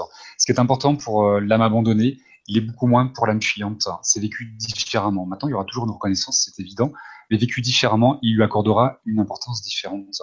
Euh, D'où ce côté euh, féminin sacré et masculin sacré. Un qui est plus dans l'attente, dans la patience, et l'autre qui est dans l'action, dans le vouloir, dans le il faut, dans l'urgence, dans plein de choses, dans ce manque de lâcher prise. Euh, et la fusion, oui, fusion, il y aura, c'est inévitable. Maintenant, c'est pas parce qu'elle est elle est prévue, elle est écrite, que vous allez y arriver. C'est compliqué, c'est un dur labeur, c'est le travail de toute une vie. Toute votre incarnation vous prépare à rencontrer votre jumeau et à dépasser toutes les épreuves que vous allez dépasser euh, et toutes vos incarnations précédentes. Euh, c'est pour ça que ce sont des, des, histoires qui arrivent en fin de cycle d'incarnation. Parce que l'âme, a besoin d'avoir traversé plein de choses. C'est ce qu'on appellera des vieilles âmes en fin de cycle d'incarnation, des incarnations maîtresses, qui vont lui permettre d'avoir assez de ressources, assez de, de force pour euh, faire tout ce qu'on demande de faire dans ce travail de séparation. Euh, maintenant, elle est prévue cette, fusion sur Terre en 3D. L'âme euh, a planifié son chemin d'incarnation. Dieu, dans son plan divin, a prévu cette histoire de flamme jumelle, cette séparation, cette fusion. Si Dieu a prévu cette fusion, il la prévoit sur Terre. Pourquoi il ferait un travail inné sur Terre On se sépare sur Terre, on fusionne sur Terre aussi. Maintenant, c'est prévu, c'est pour ça qu'on va y arriver. Il y a des gens qui n'y arrivent pas, il y a des gens qui lâchent prise, euh, qui passent à autre chose c'est très compliqué. La fusion ne se réussit pas en une seule incarnation. Il faut deux, trois, quatre, cinq incarnations peut-être hein, pour la faire. La fusion se résume en plusieurs incarnations et pas en une seule. Personnellement, j'ai jamais rencontré de jumeau qui est fusionné en une seule incarnation. Voilà un peu pour répondre à, la question de Lily Rose, si j'y ai euh, répondu comme elle souhaitait. D'accord, bah si elle est encore là, elle nous laissera un petit commentaire. Euh, j'ai pas grand chose à, à, dire parce que tu as fait une réponse déjà très complète, euh, à part que, bah, comme je l'avais expliqué, pour moi cette, cette histoire de, de flamme euh, runner chaser, c'est pas quelque chose qui est parlant non plus. D'abord, les, les, flammes jumelles, euh, c'est une expérience qui est très récente pour moi, euh, sur laquelle j'ai encore très peu de recul et encore moins d'analyse, donc je, je me sens pas bien placée pour pour répondre là, en tout cas, ce qui est sûr, c'est que dans mon expérience d'histoire euh, de relation, si tant est que ce soit une relation de, de flamme jumelle, et d'après la consultation que j'avais faite avec euh, euh, David, ça en serait bien une, et j'ai aussi une autre confirmation dans le même sens par une autre personne. ce qui se passe pour nous, c'est qu'on n'est pas du tout dans des rôles aussi clairement scindés. Euh, c'est plutôt comme deux polarités qui alternent tout le temps. C'est-à-dire qu'il y a des moments où il y en a un qui fuit et l'autre qui, moi je préfère dire qui impulse. Il y en a un qui impulse et l'autre qui est plus passif. Euh, et à d'autres moments, bah, en fait, celui qui n'a plus l'énergie d'impulser euh, se met en retrait. C'est comme un relais. Voilà. En fait, je vois ça comme une sorte de, bimoteur euh, où on est moteur à tour de rôle, où on est impulseur à tour de rôle, et il y en a un qui l'autre qui, se laisse un peu plus tirer. Et puis à un moment, celui qui tirait, il est fatigué et c'est l'autre qui prend le relais. Et c'est ça qui fait la, la, dynamique de la relation. Donc chez nous, ça se passe comme ça. Euh, mais j'ai pas comme David ou comme d'autres gens qui, qui travaillent beaucoup avec euh, des, flammes jumelles, d'autres euh, euh, retours, d'autres expériences. Donc je peux pas tirer de, généralité de, ma propre expérience. Je peux seulement parler de ce qui se passe pour nous. Après, c'est pareil, c'est un peu comme ce qu'on disait tout à l'heure sur les familles d'âmes, sur les régimes alimentaires. Pour moi, ça reste des, des schémas qui, qui, sont utiles dans le sens où un, échafaudage peut être utile à construire quelque chose, mais à un moment, il faut qu'il tombe. Une fois que c'est construit, il faut qu'il tombe. Et il ne faut pas non plus confondre l'échafaudage et ce qui est en train de se construire. L'échafaudage, ça reste, pour moi, ça reste qu'une béquille. Et euh, je vous renvoie à une vidéo euh, assez récente je crois, de Nathalie Ebner, que j'ai trouvé vraiment très bien, euh, où elle parle justement de la façon dont les gens s'enferment et finissent par presque abdiquer leur libre arbitre en, à force de vouloir plaquer sur ce qu'ils sont en train de vivre, ce qu'ils ont lu ou ce qu'ils ont entendu à propos de ces histoires de flammes jumelles, que ce soit à propos des histoires de rôle, euh, c'est soi-disant rôle de flamme euh, qui, qui, qui, tire ou qui est passif, enfin qui est passive ou qui est active, ou que les étapes, ces, fameuses étapes par lesquelles est censé euh, passer le processus de fusion des flammes jumelles. Euh, elle dit qu'il y a des gens qui, parce qu'ils sont à une étape, pensent forcément que la prochaine étape pour eux, ça va être celle qu'ils ont lue qui devrait être, ils sont à la 3 et ils sont persuadés que après ils vont passer à la 4. Eh ben non, c'est comme dans la vie, il y a des tout, tout est possible. Pourquoi ce serait pas possible de, de, que, que de la 3, on aille à la 5 et que de la 5, on revienne à la 4 Il n'y a pas un, un schéma universel qui va, qui va, qui va pouvoir être plaqué sur, euh, sur chaque histoire. On, est tous des individus avec des histoires euh, euh individuelles. Euh, il n'y a pas un, un, un, parcours de santé de la flamme jumelle qu'il faut suivre de l'étape 1 à l'étape 7 dans l'ordre qui est dit en faisant le nombre de, de, de j'allais dire de génuflexions, le nombre de, de tractions et de trucs là qui sont, qui sont indiqués sur les panneaux. Je pense que tout est possible. Il y a, je crois que c'est Fémélusine qui disait je, je pense qu'on est tous les deux, on est tous les deux pôles, euh, puisqu'on a tous de toute façon en nous le pôle masculin et, le pôle féminin, on a tous aussi en nous le, le, masculin sacré et le féminin sacré. Donc pourquoi on devrait ne vivre qu'un de ces pôles euh, à travers la relation de flamme jumelle? Si être en relation de flamme jumelle, ça vise à à parfaire son autonomie, je ne vois pas pourquoi on devrait justement ne rester que dans une moitié du rôle et attendre que l'autre joue l'autre moitié du rôle. Pour moi, c'est complètement contradictoire. Mais c'est très juste ce que tu dis, Sylvie, et euh, ça me permet de rebondir, de dire quelque chose euh, auquel j'aurais pas pensé sur ton, intervention. Euh, la première chose de, de, mettre des gens dans des cases, euh, ça va être de créer un mode d'emploi et de se rassurer, et de surtout rassurer son mental et son ego, euh, et de trouver une raison à plein de choses. Euh, ce sont des histoires qui sont déraisonnables, hein, et je ne parle pas de irraisonnables, mais déraisonnables, absence de raison. Euh, on a tendance à vouloir chercher des explications, à trouver euh, le pourquoi du comment, et à mentaliser cette histoire, et à la, raisonner. L'amour vient du cœur, il vient pas de la tête, surtout dans l'histoire de flammes jumelles. C'est pour ça qu'il y a autant de différences entre les jumeaux.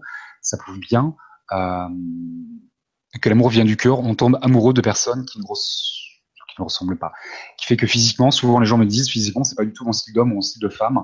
Oui, parce que c'est au-delà des apparences, au-delà d'un physique, c'est une âme qu'on va euh, qu'on va épouser entre guillemets, qu'on va tomber amoureux de cette personne. C'est son âme. Donc c'est au-delà des apparences.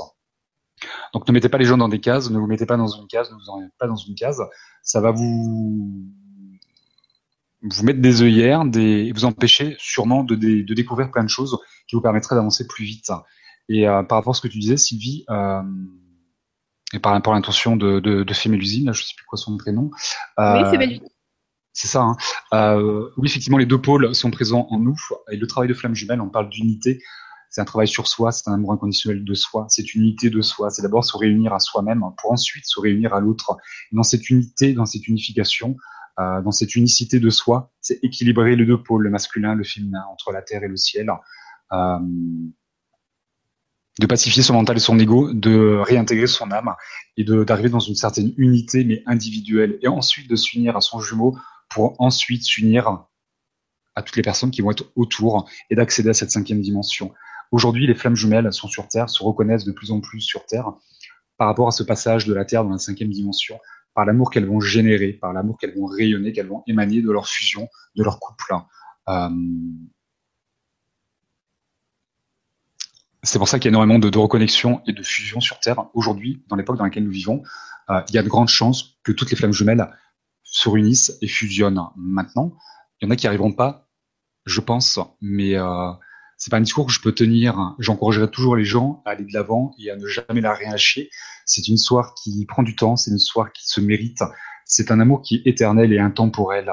Euh, bien évidemment, il faut dépasser son incarnation oui, on galère pendant 5 ans, 10 ans, 3 ans, 6 mois, peu importe, ça dépendra, des histoires. Mais c'est une histoire qui demande du temps, qui mérite du temps.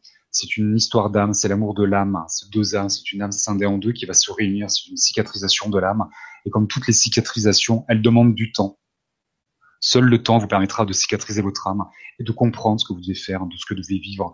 Et c'est pas en mettant dans des cases que vous allez, je pense, une fois de plus, hein, je critique pas ceux qui le font, il y a chacun fera ce qu'il peut faire, ce qu'il a envie de faire, mais ne vous mettez pas dans des cases. Vous allez fermer des portes, vous allez fermer les volets, vous allez mettre des œillères et vous allez peut-être vous empêcher de voir certaines choses qui s'offrent à vous. Surtout si vous devez changer de case, ne vous mettez pas dans une case, ça sert à rien. Laissez-vous l'opportunité de tout faire, de tout observer et de tout découvrir. Vous avancerez certainement plus vite dans votre chemin. Je pense, en tout cas. Voilà pour rebondir à votre interaction, jeune fille. Non, bah, tout à fait. Moi, je pense qu'effectivement, le poser un, cadre ou une grille, c'est comme je le disais, c'est. Il faut pas non plus tomber dans la l'autre extrême de dire euh, qu'il faut il faut rien analyser. Euh, moi, ça m'a aidé à un moment de, de visionner toutes ces, ces vidéos de flammes jumelles et d'entendre les points de vue des gens et ça, ça pesait des qui était tellement chaotique et tellement euh, incompréhensible pour moi que ça m'a aidé. Mais par contre, effectivement, quand ça cadrait pas avec ce que j'étais en train de vivre, comme par exemple cette histoire de, runner et de, chaser, euh, je me suis dit bon bah c'est pas parce qu'ils sont 10 ou 20 ou 100 euh, ou 200 à croire au chaser et runner que moi je vais me croire obligé de m'identifier à un des deux rôles parce que pour moi le référent euh, ultime ça reste quand même la vie ça reste quand même l'expérience. Je, pars toujours de mon expérience pour après euh, aller, aller vers, des, vers des analyses, vers des conclusions. Et je n'essaye pas d'arriver au contraire avec une grille que je plaque sur mon expérience comme si j'essayais à toute force, vous savez, comme euh, les sœurs de Cendrillon qui essayent à toute force de faire rentrer leur pied dans la chaussure qui n'est pas faite pour elles.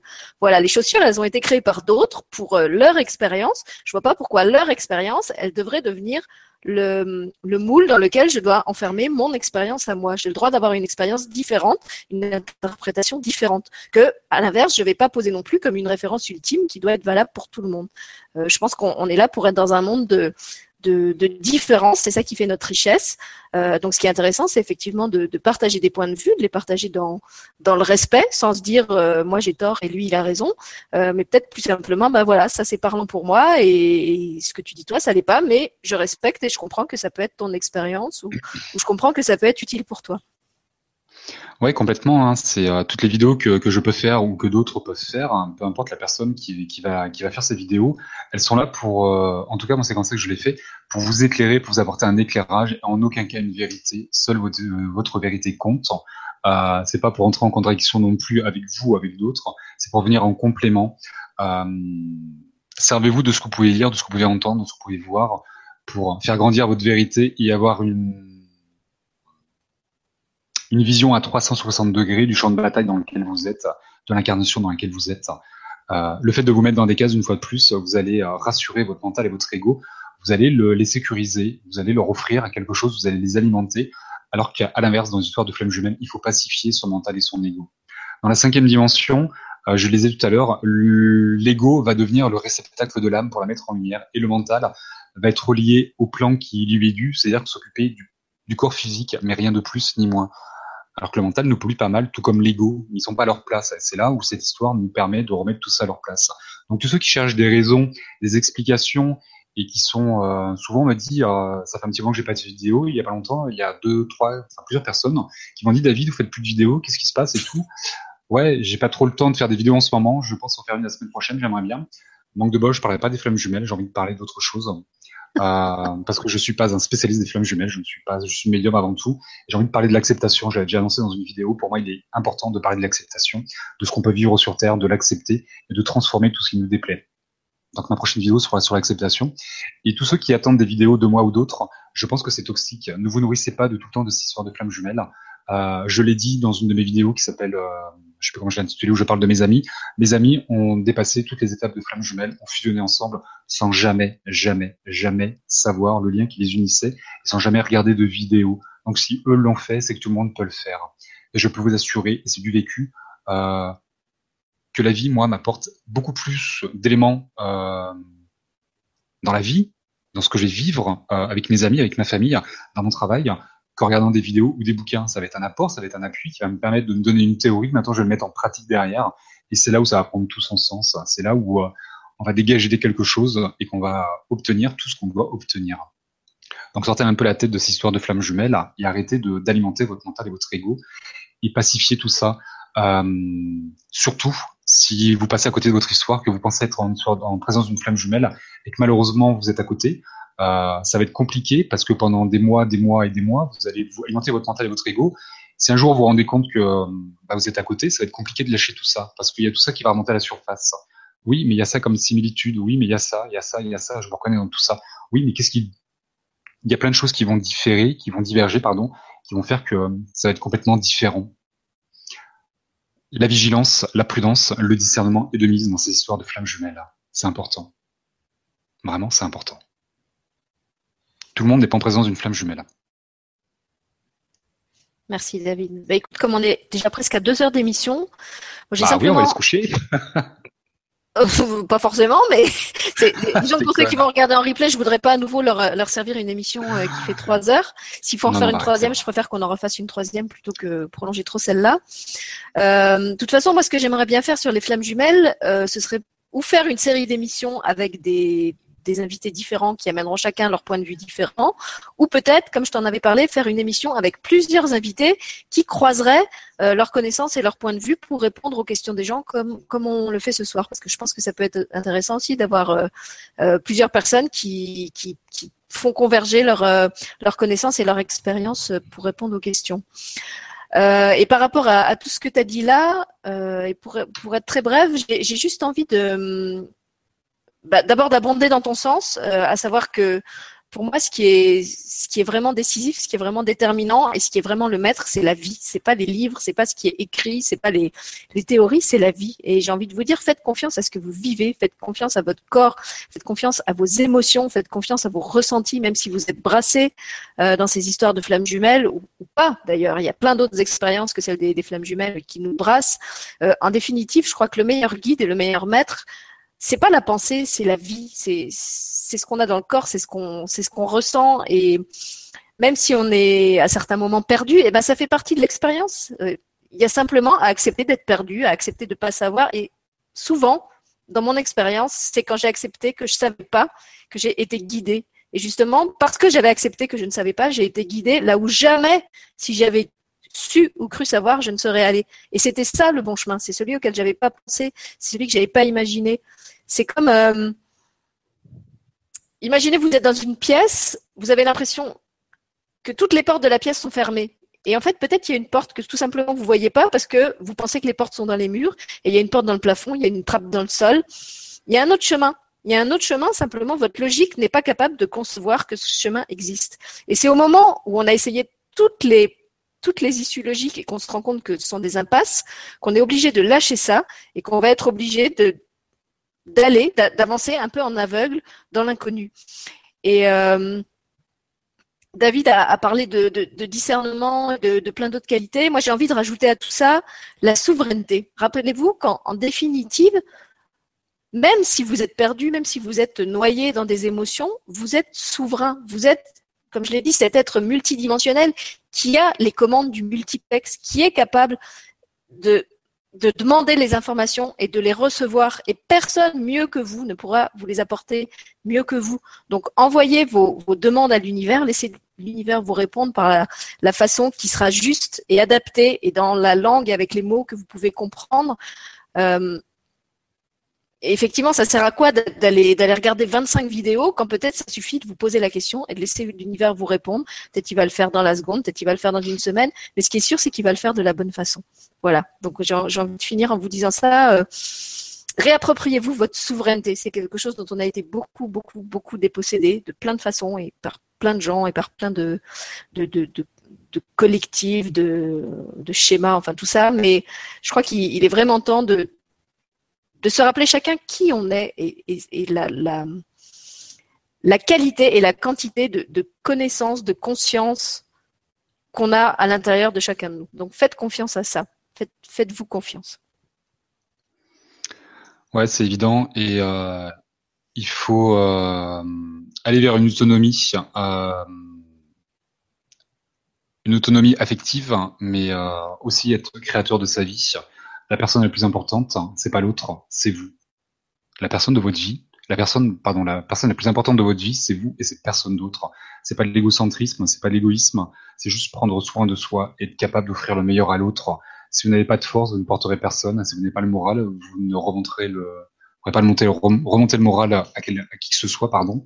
Euh, si vous ne vous aimez pas, vous ne serez capable d'aimer personne. C'est juste projeter des peurs, des doutes et demander à quelqu'un qui vienne combler un manque affectif, social et culturel. Donc, allez vers une, autonomie, je vais y arriver. Euh, soyez créateurs de vos vies. nous sommes tous créateurs et co-créateurs de nos bonheurs et de, et de nos malheurs. Euh, et oui, une autonomie, une souveraineté, euh, et retrouver une identité et ne pas se perdre dans une relation de couple. En aucun cas se perdre. Toujours, toujours évoluer seul, individuellement, pour ensuite avancer côte à côte, à deux. À deux, on est plus fort, mais il faut d'abord savoir être fort seul, savoir être heureux seul. Euh, N'attendez pas que l'autre soit un créateur de bonheur, mais un amplificateur de bonheur. Créez vous-même votre bonheur. L'autre viendra l'amplifier. C'est la cerise sur le gâteau, ni plus ni moins. Si vous attendez que l'autre vienne créer votre bonheur, vous allez créer des attentes. Il y a de grandes chances que vous soyez déçus, comme dans toutes les attentes. Et puis vous allez créer une dépendance surtout. Vous, allez attendre qu'il c'est ça, il y aura une dépendance. Ça ne sera pas une relation saine. C'est ça, une relation toxique, un amour passionnel, un amour euh, d'âme sœur, un amour qui fait mal. Un amour, euh, l'amour n'est pas synonyme de bonheur. Hein. Moi, j'irais créer en vous votre propre trésor. Vous êtes le trésor. Donc, creusez, creusez, mettez en valeur ce trésor. Et plus vous aurez de conscience des richesses que vous portez, plus vous en aurez à partager. Et plus forcément, il y a du monde qui va venir pour les partager. C'est ça. Je suis d'accord. voilà. Alors, on vous laisse là-dessus. Rappelez-vous que vous êtes un aigle galactique avec un trésor, avec un trésor en son cœur qui n'attend que d'être partagé. Creusez votre trésor. Merci David. Merci à toi Sylvie et merci à tous.